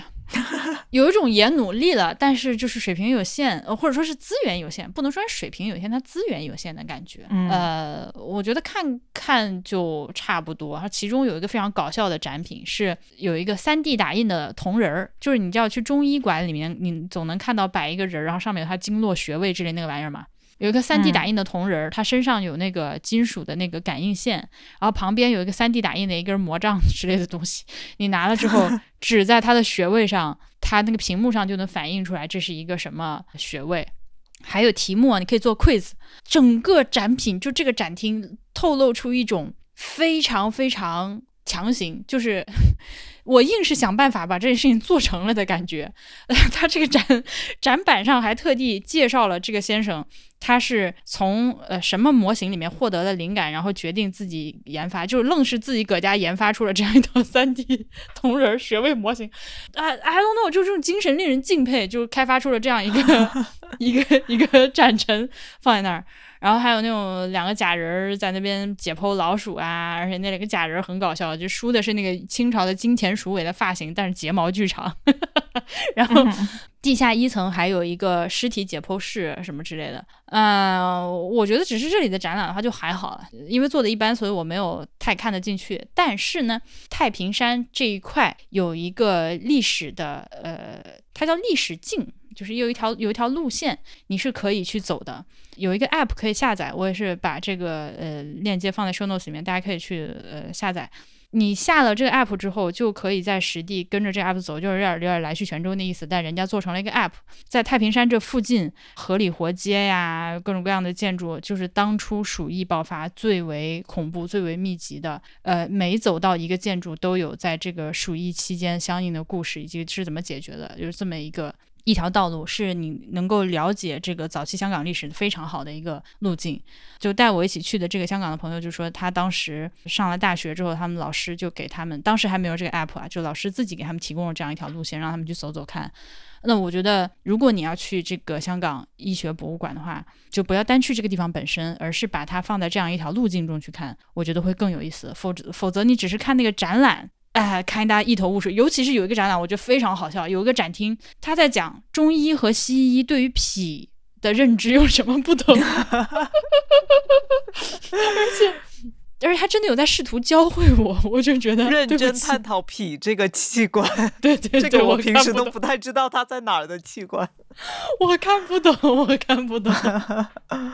对，就就是会有这种东西啊。哦，然后最后我在离开香港的最后的一个小时，抓紧时间去了一下香港动植物园，它是在中环附近的那个山上，而且这个地方其实是两个公园，一个香港什么市民啥玩意儿公园和一个动植物园是两个公园挨在一起的一个大的呃室外的公立的公园，免费的，我就震惊了。但是我回来跟波比说的时候，他说不是免费的，你已经付了很多钱了，就是你来到这儿，你 你给这个政府付的钱其实都包含在这个里面。但即使如此吧，他没有收我门票，然后你进来了之后，这个公园修整的很漂亮，里面有很多我冲着那个鸟类就去了，它有很多大型的飞龙，比我们之前在那个九龙公园里面看到要大很多。嗯而且里面都是一些更加珍奇的这个禽类，就比如说我一进来看到的第一只鸟就是黑脸琵鹭，那这是一只濒临灭绝的国家一级保护动物，在这个深圳啊、香港都是呃会看到的一种长得很凶的白色的大鸟。然后周围还有很多各种来自什么夏威夷的、美洲的一些我此前从来没有见过的鸟，呃，环境修整的非常的优雅干净，鸟笼一点臭味都没有，而且给这个鸟类生活的丰容做得很好啊！我当时就很感动，穿插穿插在其中还有一些小动物，比如说有那个水獭。有一只 otter 在在游泳，也很可爱。然后旁边还有什么那个那个 meerkat 那玩意儿叫啥？狐獴。对，而且他们的那个呃生存环境都挺大挺好，就丰容做的也很好。如果不是因为我赶着，就大概我在这个地方只待了不到一个小时吧，就要赶回去去坐飞机，我就会想把，因为它很大，它里面除了鸟之外，还有什么哺乳动物区，还有这个区那个区，就很可惜，我今天基本上只逛了鸟这一区。再加上中午实在太热了，香港就是晒到你的影子是香港的中午，你的影子是在你的正脚下的，就是它不会往四面八方任何地方偏，就我都快死了在那个地方。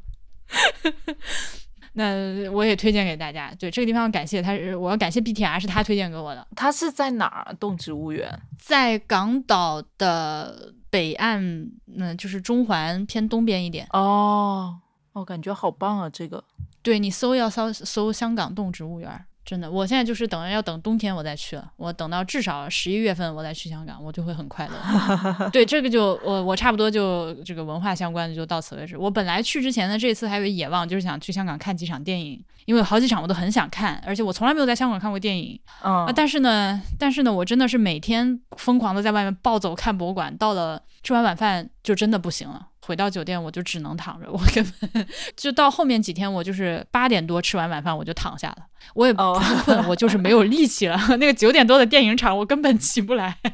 我这次我这次去本来也是想看两三部电影，但最后只看了把《悲情城市》给看了。然后我觉得就我我是在坚尼地城，就我之前发给你那个 Go 嗯 Sing 嗯那个电影院嘛，然后它就是一个特别就是很迷你，可能就是两个街铺那么大的一个两层楼的一个电影院，然后进去应该就只有三个厅。看完电影大概大概十二点出头，正好边上有另一家有有个餐厅，然后你还可以去吃点心。我就觉得这体验太好了。我我只能留待下次了。呃，说起来，我想推荐大家去听那个赶场这个播客，有一期最近的节目是呃陆小鸟和 BTR 录的，去这个叫什么香港电视节通关指南之类的。啊，对，其中 BTI 也推荐了一些电影之外的吃的玩儿的地方。我现在就是去过两次香港了，加起来一共大概是呃十一天。但是呢，我两次去几乎都是在这个维港两岸活动，住在尖沙咀，然后这次后面几天住到这个中上环的宜必思，然后上一次去去了一下九龙城寨，九龙城那边就就振宇他们家。那香港对我来说还是几乎等于一个陌生的地方，因为我还有太多地方没有去了，对吧？如果只去过尖沙咀和这中环，那就因为因为香港港岛的南边呃全是山，然后北边那个新界也大部分都是山，还有一些什么像南丫岛啊之类的这种离岛，我都通通没有去过，所以这地方没有办法，就只能后面一去再去。好在现在相对来说。比较容易。贵是贵，但是容易嗯，给大家一个信息，就是当你要去办这个港澳通行证的签注的时候，呃，理论上说，如果你想办个人签注的话，你必须到自己的这个户口所在地的出入境的部门才能办。但是呢，那像你像我这种情况就更特特殊，我非常特殊啊，我是这个户口在北京，然后我的港澳通行证是南京发的，但是我又生活在上海，同时我没有上海的居住证，就这这种人是这种 社会边缘人。那嗯，你怎么办呢？就只要你拿到了你的，已经拿到了你的港澳通行证的这个实体的卡，因为这卡我是有的啊。你拿拿这个卡之后，其实你随便到哪个城市都可以办，但你办的是团体签。那你不要被这个团体签吓到，因为你你如果想办个人签，你必须回到你的户口所在地。但你在其他的各种城市都可以办团体签。但办团体签的意思不是说你只能跟团游旅游，团体签也是可以自己出去的。就等于说在实际操作中，目前啊，目前往以后咱不好说。但目前你的这个所谓的个人签和团体签，在实际操作中是没有任何区别的。你到了这个出那个海关刷一下就可以了。所以我这次办的就是团体签。嗯，所以就是也是进。进机场的时候刷一下，然后出来也刷一下就 OK 的是吗？嗯，对，是的，是的。哦，不错。然后其他的一些 tips，我觉得就是大家 自己去小红书上看吧，什么怎么买八达通，怎么买手机卡之类这种事情。嗯，我其实去了蛮多次香港的，反正每一次就是作为游客，我都好喜欢这个城市啊。对啊，对啊，对啊。但不是我们这次跟振宇聊，就发现就是作为本地就长居香港人，好像总有一个呃，要是房子再大一点就好了。然后我就觉得这个好像就是 游客的小确幸。是的，是的，所以香港这种地方咱就去玩就好了。嗯，最近不是呃出了一个叫什么高等人才的那个，就是如果你的本科学校是在他给出的那个名单的全球一百强的学校里面的话，你又有过去三年的这个工作证明，就可以很轻易的申请到一个香港的二十四个月的这个签证。对的，对，如果大家需要的话，就去申申看吧。呃，很容易申请到，就门槛很低。呃，不，不能这么说，你你本科学校高 好这件事情门槛很高，但。呃，你如果满足这个条件的话，那就是好像，而且下签很快，好像对，下签极快。对，现在好像因为申的就知道这个消息的人多了，申的人多了。刚刚开放的时候是你上午递材料，下下午就下签。对，但其实就是就算能办，就波比是符合这个条件的。呃，我的那个本科学校不在这个之列，我们俩也没有去办，就是因为觉得那我办下来又能怎么样呢？我难道真去香港住两年吗？就好贵啊！我一想到 我要放弃别来管这么舒服的农村生活，跑到香港那种大都市里面住。鸽子笼，我就 还是算了。对，确实是，还是作为游客就很快乐，而且你每次可以去一个不同的地方。像我之前有一次去，可能就是会去南丫岛呀，去爬山，然后有有一次去又专门去看电影，然后像这次去，其实就是比较比较闲散一点，然后去了一些美术馆、博物馆加工作，所以我觉得还是挺舒服的。而且香港就是给我感觉也是这城市其实变化不大，可能这几年来最大变化就是西九龙那片了，然后其他地方就一直都温温吞吞的。这个地方是因为我们知道，其实有很多香港本地的朋友，他们会觉得已经变得非常非常多了，各种各样的原因。然后有些人甚至想要想办法出去啊，就是已经想要告别香港之类的这种。我当然理解他们的想法，但另一方面，我作为一个内地的游客，之前对香港的了解都来自于，主要是来自于影视作品。然后我去一共就去了这么两次，我来到这个地方还是觉得。好棒，好优秀，有很多值得我学习的地方，而且也有很多，就不说学习这么那个冠冕堂皇的话，就是它就是很有趣，而且我觉得香港的文化的沉淀是足够久的，不会说因为呃几十年的这个社会的一些发展和变动，就会你就说全部抹平啦，或者说这个文化底蕴就没了。比这个，它比这个更 tough，比这个更厚。嗯，尤其是像这种东西，尤其是在我去看那个自由人那个香港城市字体的这个展览的时候，有这种感觉。它过去这么多年来积累下来的好东西是很多的，然后这个城市是有属于自己精神的。对，我看那个霓虹，就大馆里那个霓虹灯相关那展览，感觉也是类似的，因为它它那个策展是一个 NGO 嘛，然后 NGO 就专门是在保育这些消失了的霓虹灯的，然后就帮这些霓虹灯拆下来保护它们。然后看的时候，你就会想，哦，就从七八十年代、八九十年代，香港的商业文化已经这么发达了，就虽然到现在我们可能看的综艺节目已经是湖南台啊、浙江台，但是那时候的影响就是一直到现在，就它是一个。几十年来的，但我们现在可能就是五年试图去追赶上人家五十年的东西，所以我觉得可能表面上有相似，但其实很多就是很细节上，包括我们看展时候那种很细节，真的是差的还挺多的。对，短时间内真的学不来。当然，我们我也看到有有些网上的朋友会开玩笑说：“哎呀，像上海现在才是中国最牛逼的国际化大都市，香港太土了，就是香港已经不行了，香港已经怎么怎么样？”我觉得这种话你嘴上说说开开玩笑也就算了，你如果心里真的真的这么认为的话，那确实是有点天真。是的，是的。它的公共空间的氛围，我从那个虹桥机场一出来，我就这个跟我的朋友在吐槽，我说怎么怎么回事？从香港回到上海，一下子觉得这么土，就有一种从上海到了北京的感觉。